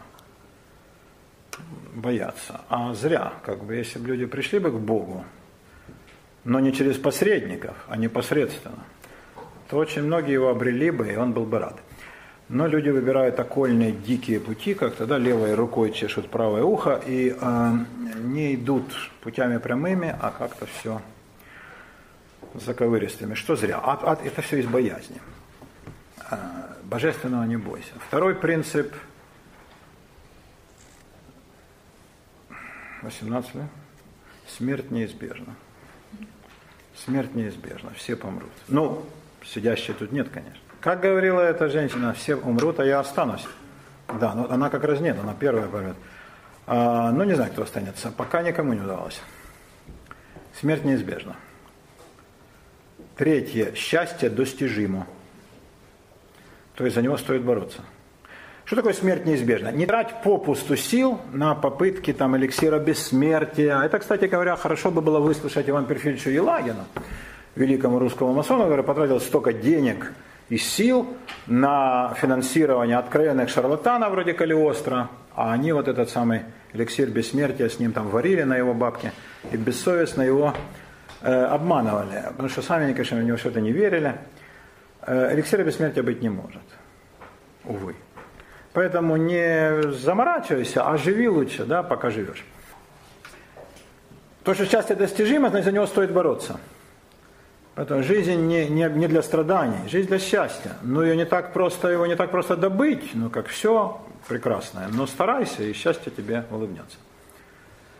И, наконец, четвертый принцип, который всем без исключения слушателям приносит только пользу. Все, что тебя пугает, можно пережить. Все, что тебя пугает, можно пережить. Э, и это пройдет, это более широкое да, понимание этого самого. Но примительно к, к себе э, людям кажется, нет, этого я не переживу. Я этого не вынесу. Если меня уволят, я этого не вынесу. Бог не дает испытаний больше, чем мы можем пережить. Тоже это из тех же, да, из тех же делов. Это христианское, а иудейское, кто да, посылает испытания, посылает силы их перенести, это все об одном и том же. Те же сливы вид сбоку. А, все, что тебя э, пугает, можно пережить. Спроецируйте на вашу жизнь, будет гораздо легче. Да. Меня пугали многие вещи, прям до смерти. Я вырос в доме, где как-то вот было принято очень бояться. Моя мама боялась многого хотя была довольно отважная женщина. А боялась прям до дрожи. А я потом как-то так, ну я понимал, что это как умный человек, я должен бояться. А потом перестал. И оно как-то раз и отпало само собой. И не боюсь. Э, можно пережить, уверяю вас, переживете все, что угодно. Да? И болезнь сына, и непоступление в институт дочки, и увольнение с офигительной работы, и крах проекта, и известие о болезни. Все переживется. Поэтому э, тут надо понимать э, огромный резерв человеческой души и разума, который Бог нам дал, понимая, что наша жизнь будет непроста. Все, что тебя пугает, можно пережить. Окей. Обряд инициации. Как проходил э, прием в ложе. Там есть две гравюры, ну, гравюра и фотография, на самом деле. Э, прием брата в ложу. Не, не процесс, это как бы такая единовременная э, процедура. Но вообще об, об инициации стоит говорить, наверное, поподробнее, чем о любом другом масонском ритуале. Вот, кстати, почему масоны так тщательно что-то там скрывали, да? Они скрывали многое. Они скрывали так тщательно какие-то вещи потому, что обряд инициации очень сложный хитрый и э, изумительно разработанный с точки зрения театральности, да, они не хотели, чтобы он был достоянием всех остальных. Сравните, вы смотрите фильм про Эркюля Пуаро, а вам сразу говорят, вот убил этот, ну, какой резон, да? То есть э, многие вещи держатся на интриге. И в сложных таких театрализованных представлениях а, это имеет значение. Э, церковный ритуал во всех религиях, он не такой. Он должен быть известен, и как бы люди его должны каждый раз заново переживать. Это тяжелый момент. Но э, люди должны в это въезжать. Масонский ритуал делится на две части. Когда ты уже в ложе, то ты все должен э, переживать и в знакомом находить радость э, и открывать что-то новое. Но первый раз – это должно быть неизгладимое впечатление на всю жизнь. Как первый бой для солдата, как первая брачная ночь, как, я не знаю, там, первый день в чужой стране. Это должно запоминаться намертво. И поэтому ритуал, он столетиями вырабатывался, он очень сложный, хитрый. И если брату бы стало известно, что его ожидает, что зачем идет, и что потом будет, то ритуал терял всякий смысл. Вот почему они так тщательно все скрывали. Теперь все опубликовано, все есть. И мне кажется, это очень глупо. Потому что какая-то огромная часть масонского наследия, она просто исчезла перестала существовать. А, вообще тайна уходит из нашей жизни, правда? Любая тайна, да? Секс, например, да? как мы подглядывали в бане, боже мой. Не, ну сидящие здесь мужики нет, а я аж покаюсь. А сейчас? Плохо, когда уходит тайна, да? Когда кругом один стриптиз и нет никакой романтики и незнакомки блока. Что-то уходит из жизни э, такое неуловимое, да? Типа витамина какого-то, который придает жизни вкус. Должна быть в жизни тайна. А современная э, жизнь, она устроена как бы так, чтобы как бы все было прозрачно. Это э, идея фикс. Все прозрачно. Ну хорошо, ну уже и одежды прозрачные, скоро будут стены домов. То есть эта прозрачность, она стала совершенно идеей фикус и кактус. И мне кажется, это зря. Масоны были врагами идеи прозрачности. Их за это жестоко шпыняли, говорили, а, блин, вам есть что скрывать, там что-то зловещее, ужасное, там морги, там вы совокупляетесь с динозаврами, вы выкапываете трупы, вы берете младенца, причем пухленьких, и пьете кровь. А, и, значит, чтобы отвести всю эту бредятину собачью, вонючую, которая до сих пор в умах некоторых недоразвитых э, все еще гнездится, э, видимо, из-за этого масоны этот ритуал открыли. И мне кажется, зря. Они пошли на поводу у толпы. Что никогда делать не следует никогда делать не следует. Как писал Пушкин, но ты останься тверд, спокоен и угрюм. Да? Хотя толпа колеблет твой треножник. Э, не надо идти на поводу толпы. Здесь масоны поддались этому, вот это как бы ложный понятый демократизм. Мне кажется, одна из самых больших ошибок исторических масонства. Так, сейчас мы О, отлично, все, три штуки мы нашли. Так, мои дорогие, радуйтесь, собирайте деньги на э, кино, и кино вас последует. Ритуал инициации. Сейчас мы посмотрим картинки, и потом я вам расскажу, а, как он выглядел и в чем он состоял. А, вот глядите, это гравюра, конец 18 века во Франции. Э, в шляпе один только мастер, все остальные э, без, парики. Вот э, главная масонская эмблема, циркуль с угольником, открытыми над книгой, да? А, это такая оригинальная французская гравюра конца 18 века, изображающая, так сказать, ну вот один день, да, один миг из жизни французской ложи. Э, наверное, еще есть братья, не все тут изображены, но надо понимать, ложи никогда не были большими. Так, на что мне нажать, что было следующее? На вот эту. Сейчас посмотрим другую, э, тоже э, конца 18 века, тоже шпаги, плащи, и там, по-видимому, речь идет о приеме брака, судя по тому, в какой там они диспозиции. Не, не, не, смотрите, Поглядите, пожалуйста, для того, чтобы вы ее оценили. Во-первых, посмотрите на балдахин. Кто был на экскурсии, да? В церкви всех скорбящих радости, балдахинчик, вы его узнаете, да? А, никогда, конечно, в алтаре церквей балдахина вы не увидите, а балдахин это знак того, что там заседала масонская ложа, под балдахином сидит великий мастер. Да? Вот он тут сидит, да? вот вокруг стоят братья, вот разложен ковер, а вот новый, э, новопосвящаемый брат. Не знаю, видите ли вы, да?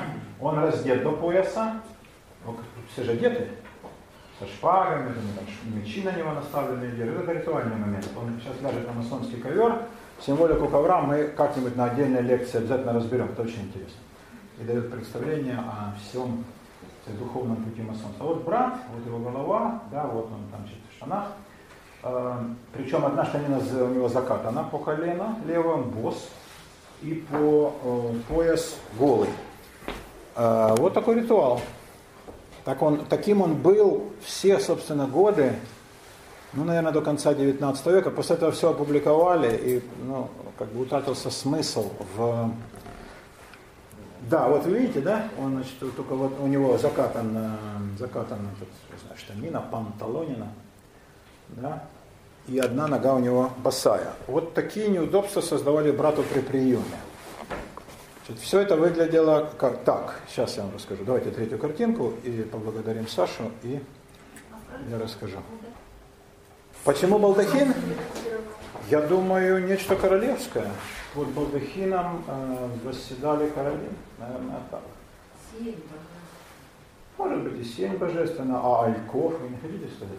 Фотография начала 20 века, Америка, ну все уже гораздо скромнее, конечно. Тот же черно-белый пол. А, Вон он, балдахин-то есть, да, и вот там э, сидит, значит, председатель, мастер стула, очень много людей, уже гораздо более многочисленная ложа, в Америке очень многочисленная, бывает до тысячи человек, что в Европе никогда не было. Ну, в Америке все же на широкую ногу. А, но, конечно, тут пиджаки, никаких там плащей, шпаг, да, все, так сказать, современно, о современно. Здесь нет приема брата, это обычное такое заседание, ложа, рутинное, да, это не так. Что не решали? Какие вопросы? Что решали на заседаниях? Часто они проходили? Регулярно или время от времени?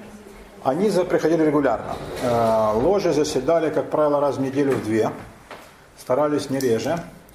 Бывали ложи, заседавшие раз в месяц. Это, например, если, скажем, там состояли, ну как в Литве, Значит, вот литовские помещики, все жившие там вокруг Вильна или Ковна, да, Вильнюса или Кавна.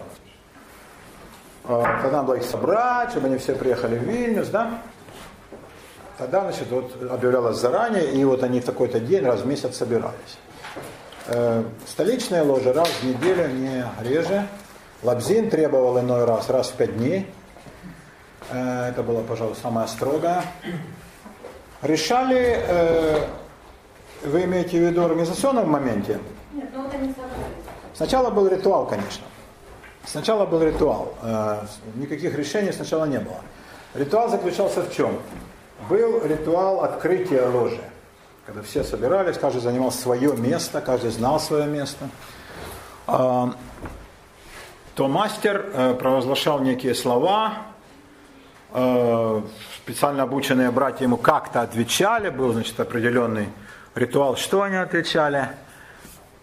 Это были цитаты из Библии, э, цитаты из древних масонских э, текстов. И вот строго этими ритуальными да, словами э, заседание ложи открывалось. Если был прием новых братьев, то они там стучали определенным образом, кто там стучит, профан, желающий стать посвященным, и значит, его запускали. После того, как ритуал, ритуал был разный. У некоторых он был минут 15-20 до получаса, реже э, меньше. Реже меньше. А у некоторых ритуал занимал и час, и полтора. Это очень зависело от характера ложи. Некоторые ложи так дорожили каждой буквочкой и запятой в ритуале, который им достался там от великих предков, что они ничего не соглашались выбрасывать, и это были настоящие театральные представления, где каждый брат выучивал свою часть, потом они менялись местами, и каждый из братьев должен был, ну как в хорошем спектакле, знать полностью свою роль, да, свою партию. И плюс то, что говорят э, его соседи, братья, уметь на любом месте, да, правильно стать, правильно повернуться, правильно подойти, правильно сказать. Это был целый настоящий театр. Да. Какую роль выполняет любой ритуал? Дисциплина. Дисциплина. Ритуал дисциплинирует. В самых лучших случаях человек как-то в ритуале находит себя и живет в нем, но я видел это очень редко. Я же профессионально изучал эти вещи как теолог, да, вот э, как люди молятся. Я должен вам сказать, что большинство молятся абсолютно механически. Из тех людей, которые молятся искренне и даже истово, я видел баптистов, ну где-нибудь в Киеве, которые плачут, свои простенькие слова они там повторяют, поют какую-нибудь баптистскую песню на мотив там подмосковных вечеров – или парней так много холостых. Казалось бы, там совершенно бесхитростный текст, но они плачут, и это искренне. И вот они молятся со всей душой. Я не видал такого ни в одном католическом храме, где изумительные молитвы, латинские кантаты, орган, хор. Я не видел там ни таких лиц, ни такого чувства. Ни у православных и говорить нечего. Православная молитва – это самое театрализованное на свете действо. Греки создавали, они же отцы театра. Поэтому лучше, чем православная молитва, никто в жизни, так и запишите, никто никогда не создаст лучшего театрального представления.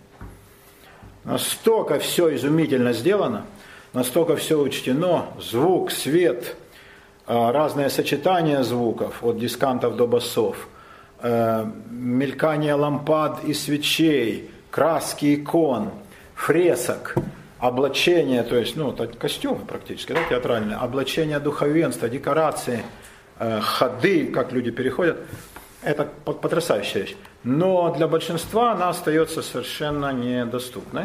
То есть люди не понимают, что происходит. И э, сопереживания ритуалу я не наблюдал. Я не наблюдал. Вот мы были в Черногории, это было в позапрошлом году, в позапрошлом, да, и там зашли там в монастырь один.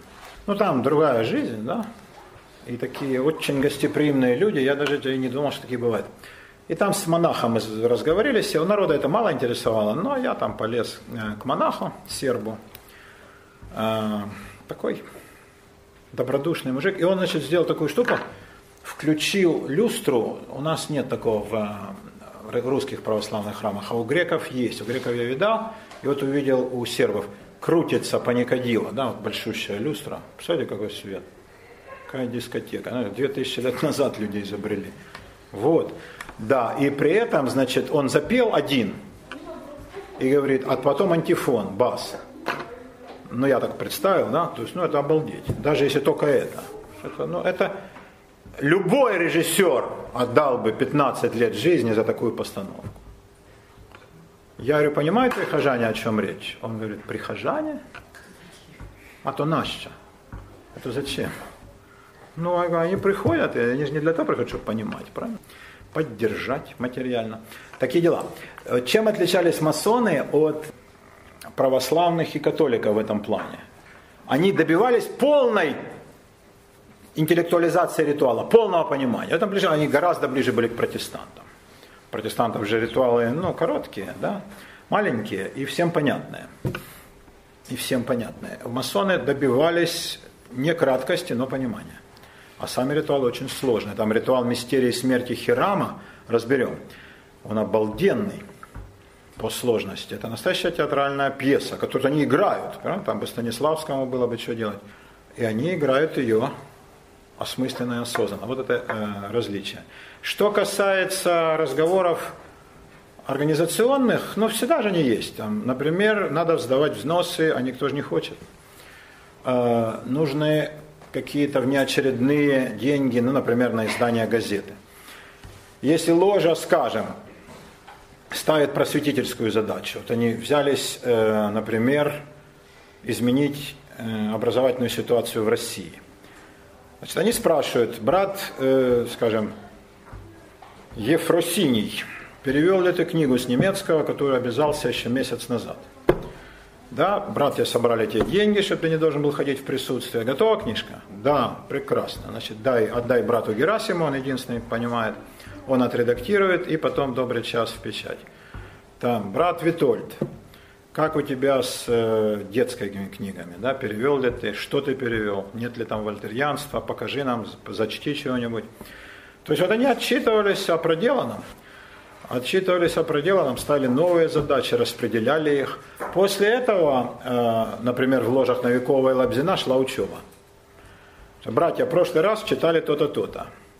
Кто понял отрывок из Гриммельсгаузена? Отче, не умудрил Господь, не понял я. 16 раз читал, тяжело. Ничего, ничего, брат Иван, нормально, давай. Он, значит, к тебе брат Вильгельм будет представлен ментором. Да, брат Вильгельм, позанимайся с ним, ходите друг к другу, в трактирах не сидите. И он тебе все изъяснит.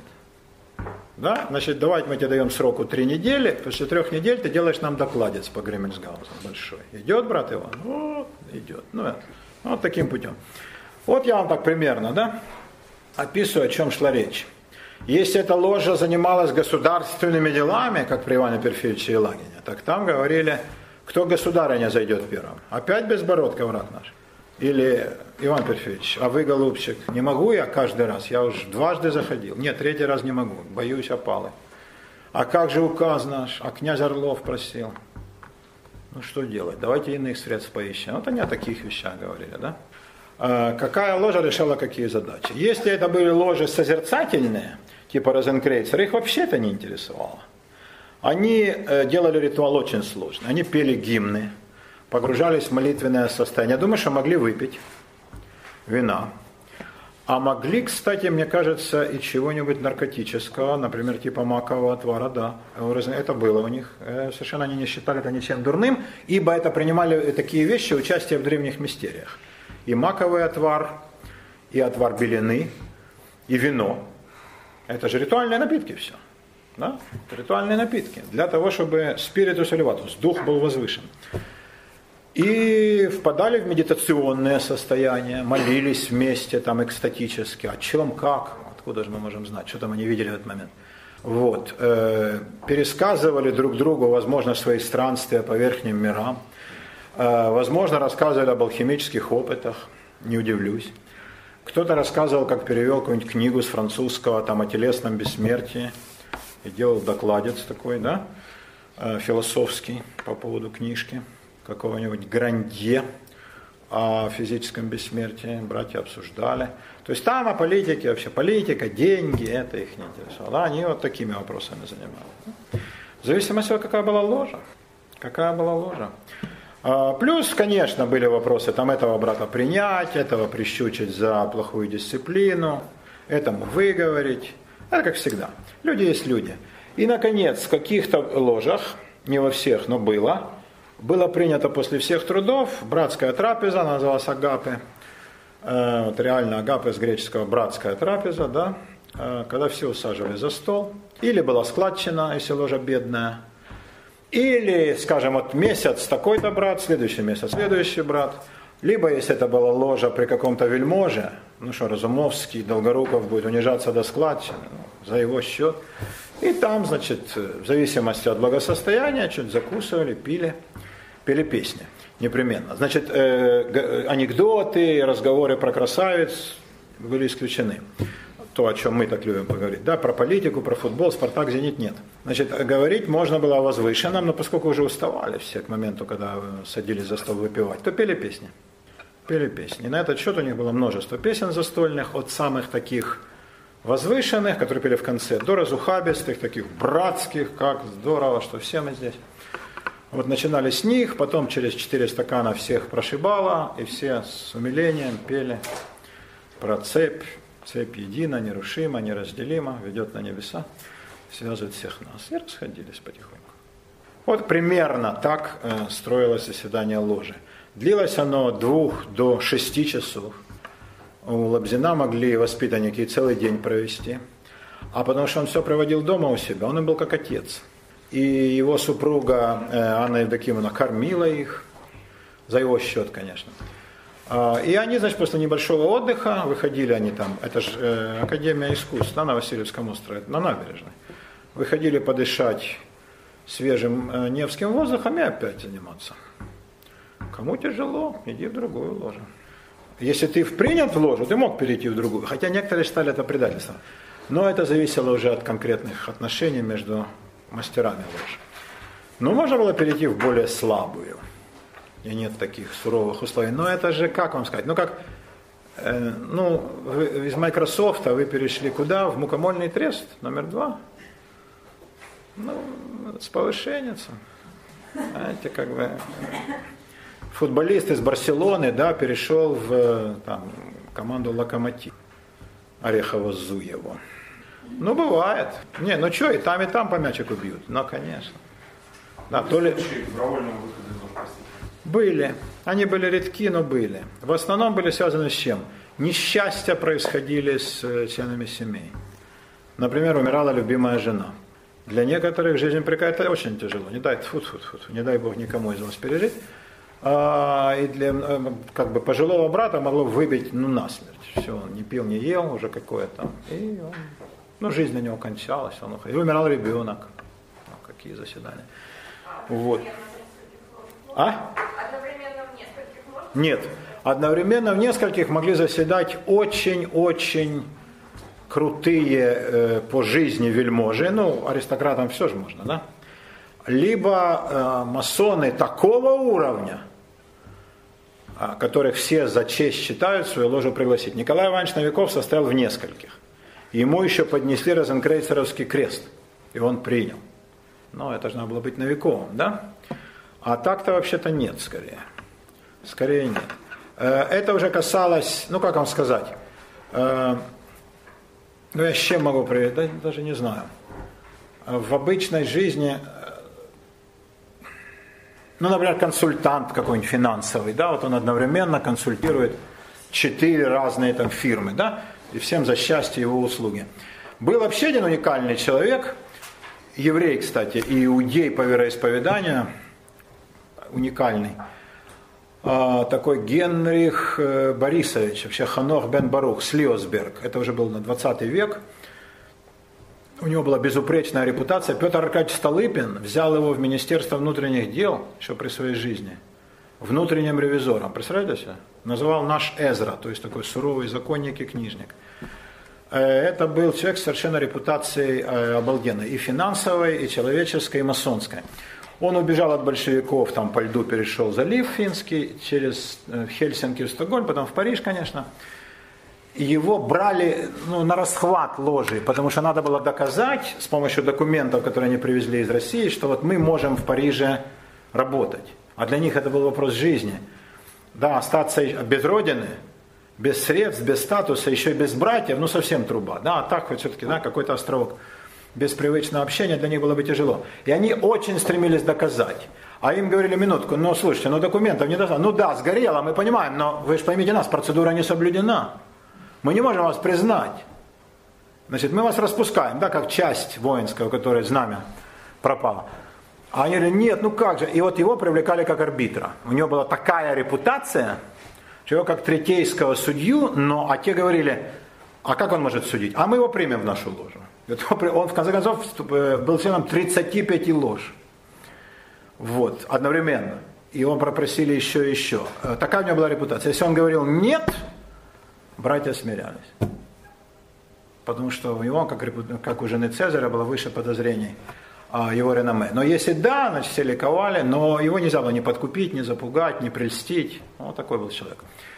Но это, конечно, редчайшее исключение. И в России он состоял всего в двух ложах до большевиков. Да? Это 35 возникло в Париже, в результате всех этих ужасов. Э, таких страстей, конечно, не наблюдалось. Но бывало, да, масоны высокого уровня. Вашингтон состоял в двух ложах, Франклин в трех. Но это надо было быть на уровне, да, для того, чтобы тебя пригласили еще в одну. И, конечно, на командную позицию. Например, у значит, славной ложи умирает мастер, и они говорят, ну кого нам искать? Не пригласить ли нам мистера Вашингтона? А вдруг он окажет нам честь? И у нас будет вот такой председатель, мастер стула. Правда будет хорошо, братья? Да. Ну, давайте депутацию к нему. Ну, он говорит, я же уже в двух состою, не могу. Простите, но не могу. А, вот такие были разговоры, да, Юля? Вероисповедание важно было для нас? Абсолютно нет. Ну, конечно... Мусульман. Не-не-не, оставьте этих мусульман. Где вы их берете, да? Нет, ну какие? Не важно, но это оставляем. Какие мусульмане? Ну, вы же поймите, э, мусульманский фактор стал хоть вообще чем-то значимым для мира последние 30 лет. Что такое мусульмане? Э, после крестового похода, кто их видел? Э, конечно, это была христианская организация, но внутри христианства, да, внутри христианства, они могли быть католиками, православными, протестантами, на улице режут друг другу глотки, а в ложе все сидят как братья и улыбаются. Это был, да, вот это был э, такой прообраз европейского нынешнего конфессионального братства. В этом смысле масоны очень много сделали для пропаганды веротерпимости. За это их очень шпыняла православная церковь. Как это вы с католиками? Ну, с протестантами еще ладно, да, там ересь, ересь Лютерова можно, но с этими попешцами, как они называли католик, это вообще труба. Молитесь еще с ними? Да мы вас отлучим. То есть э, самая умственно отсталая часть православия, она их за это шпыняла. Толковая часть православия, нет, конечно. Но э, вообще эта идея о том, что католик с православным могут сидеть рядом, она не находила большого успеха. Да, в России. Но сидели. Но иудеи нет. Евреев брали только если они крестились.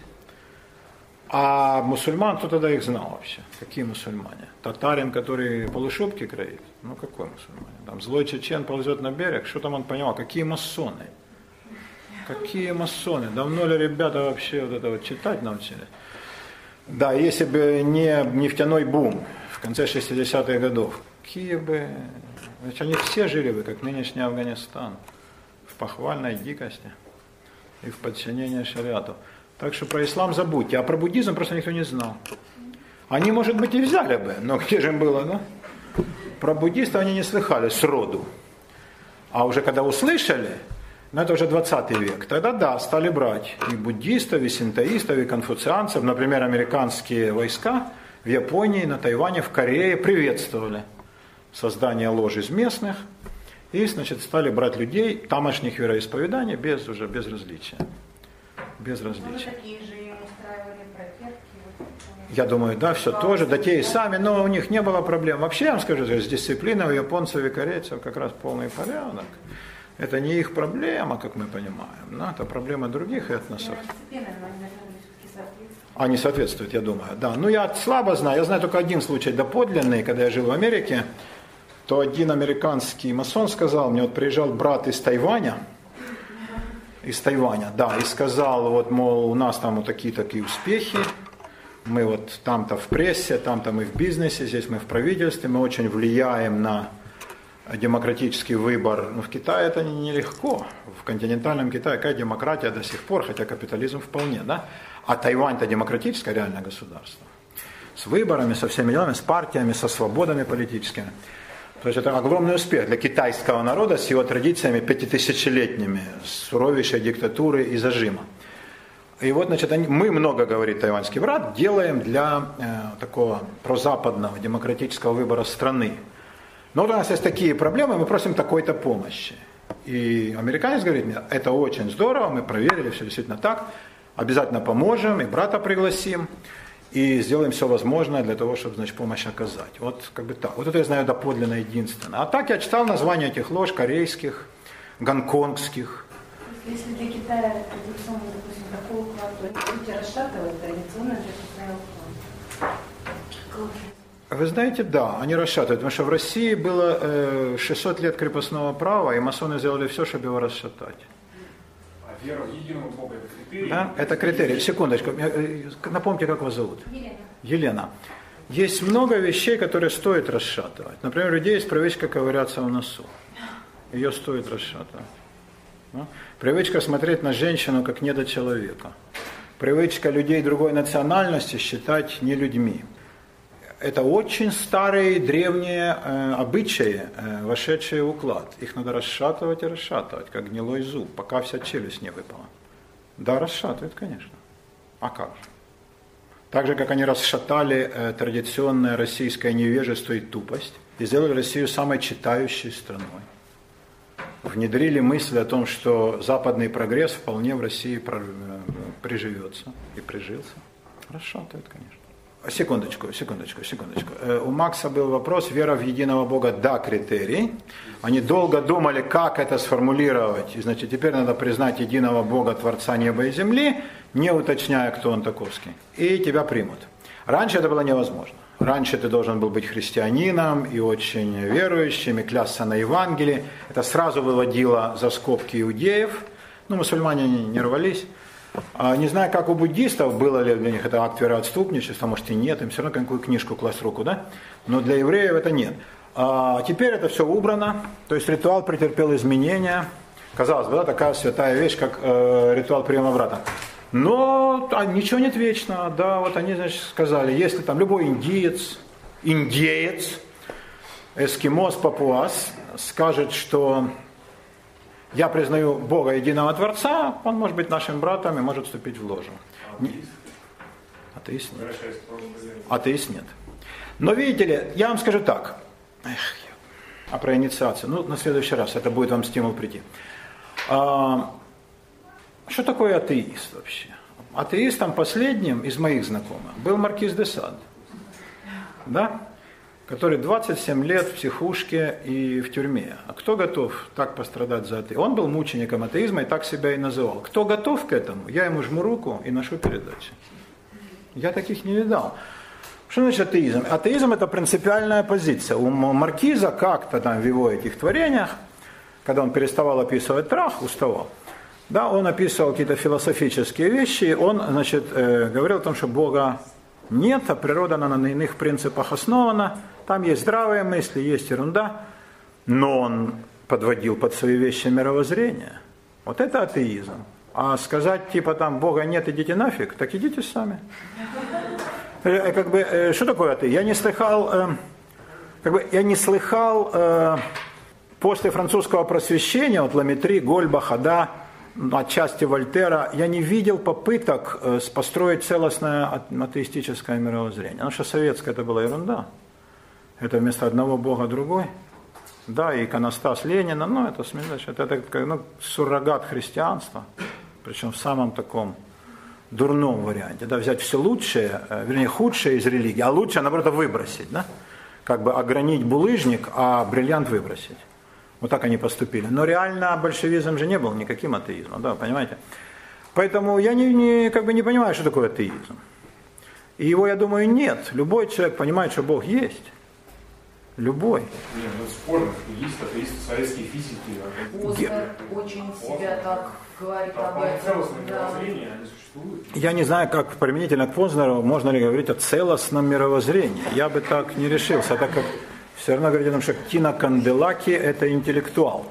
Э, Мне это называется оксюморон. Две вещи, противоречащие друг другу. Э, Или, например, Ксения Собчак э, – существо безупречной нравственности. Я бы так сказал. Да, и были э, советские да, э, физики, химики, но из них кто? Только Гинзбург, Виталий Лазаревич. Вот он был последовательный атеист. Это, я не думаю, что не делает чести великому ученому и Нобелевскому лауреату. Он до конца, он чуть ли не сто лет же прожил, да, он до конца. Зельдович, Яков Борисович, да, трижды герой, отец бомбы, он же тоже был такой антирелигиозный, но он под конец жизни очень смягчил позиции. Но скорее был антиклерикальный. Нет, он был антирелигиозный тоже. Антиклерикальные, это какие-то были клерикалы. Це церковь сидела тише воды, если бы они сейчас были антиклерикалы, как Гинзбург, да? А тогда-то, но он э, очень многое пересмотрел. Очень много. Шкловский был такой великий астрофизик, да? И он тоже. И вот его разговоры с э, Саганом, с э, американцем, да? Очень много любопытного. Ну, а как-нибудь расскажу вам по поводу внеземных цивилизаций. То они говор- пришли к идее Бога, и вот как каждый из них, и вот, значит, у Шкловского тоже была очень любопытная эволюция в этом плане. Они смягчались. Смягчались. Да, были люди, которые пытались это мировоззрение как-то выстроить, но, мне кажется, совершенно неубедительно. Ну, да, Гинзбург не пошел бы в масоны. Не пошел. бы. А гностик, да, кстати, масоны, которые в принципе пускают. Ну, гностики, где вы видели, Макс, гностик? Агностик, который говорит, что мир в принципе не познаваем. И Бог. Как только он такое скажет, мы сядем с ним выпить. Это должен быть человек какого-то совершенно неслыханного уровня. Если он так формулирует проблему, да?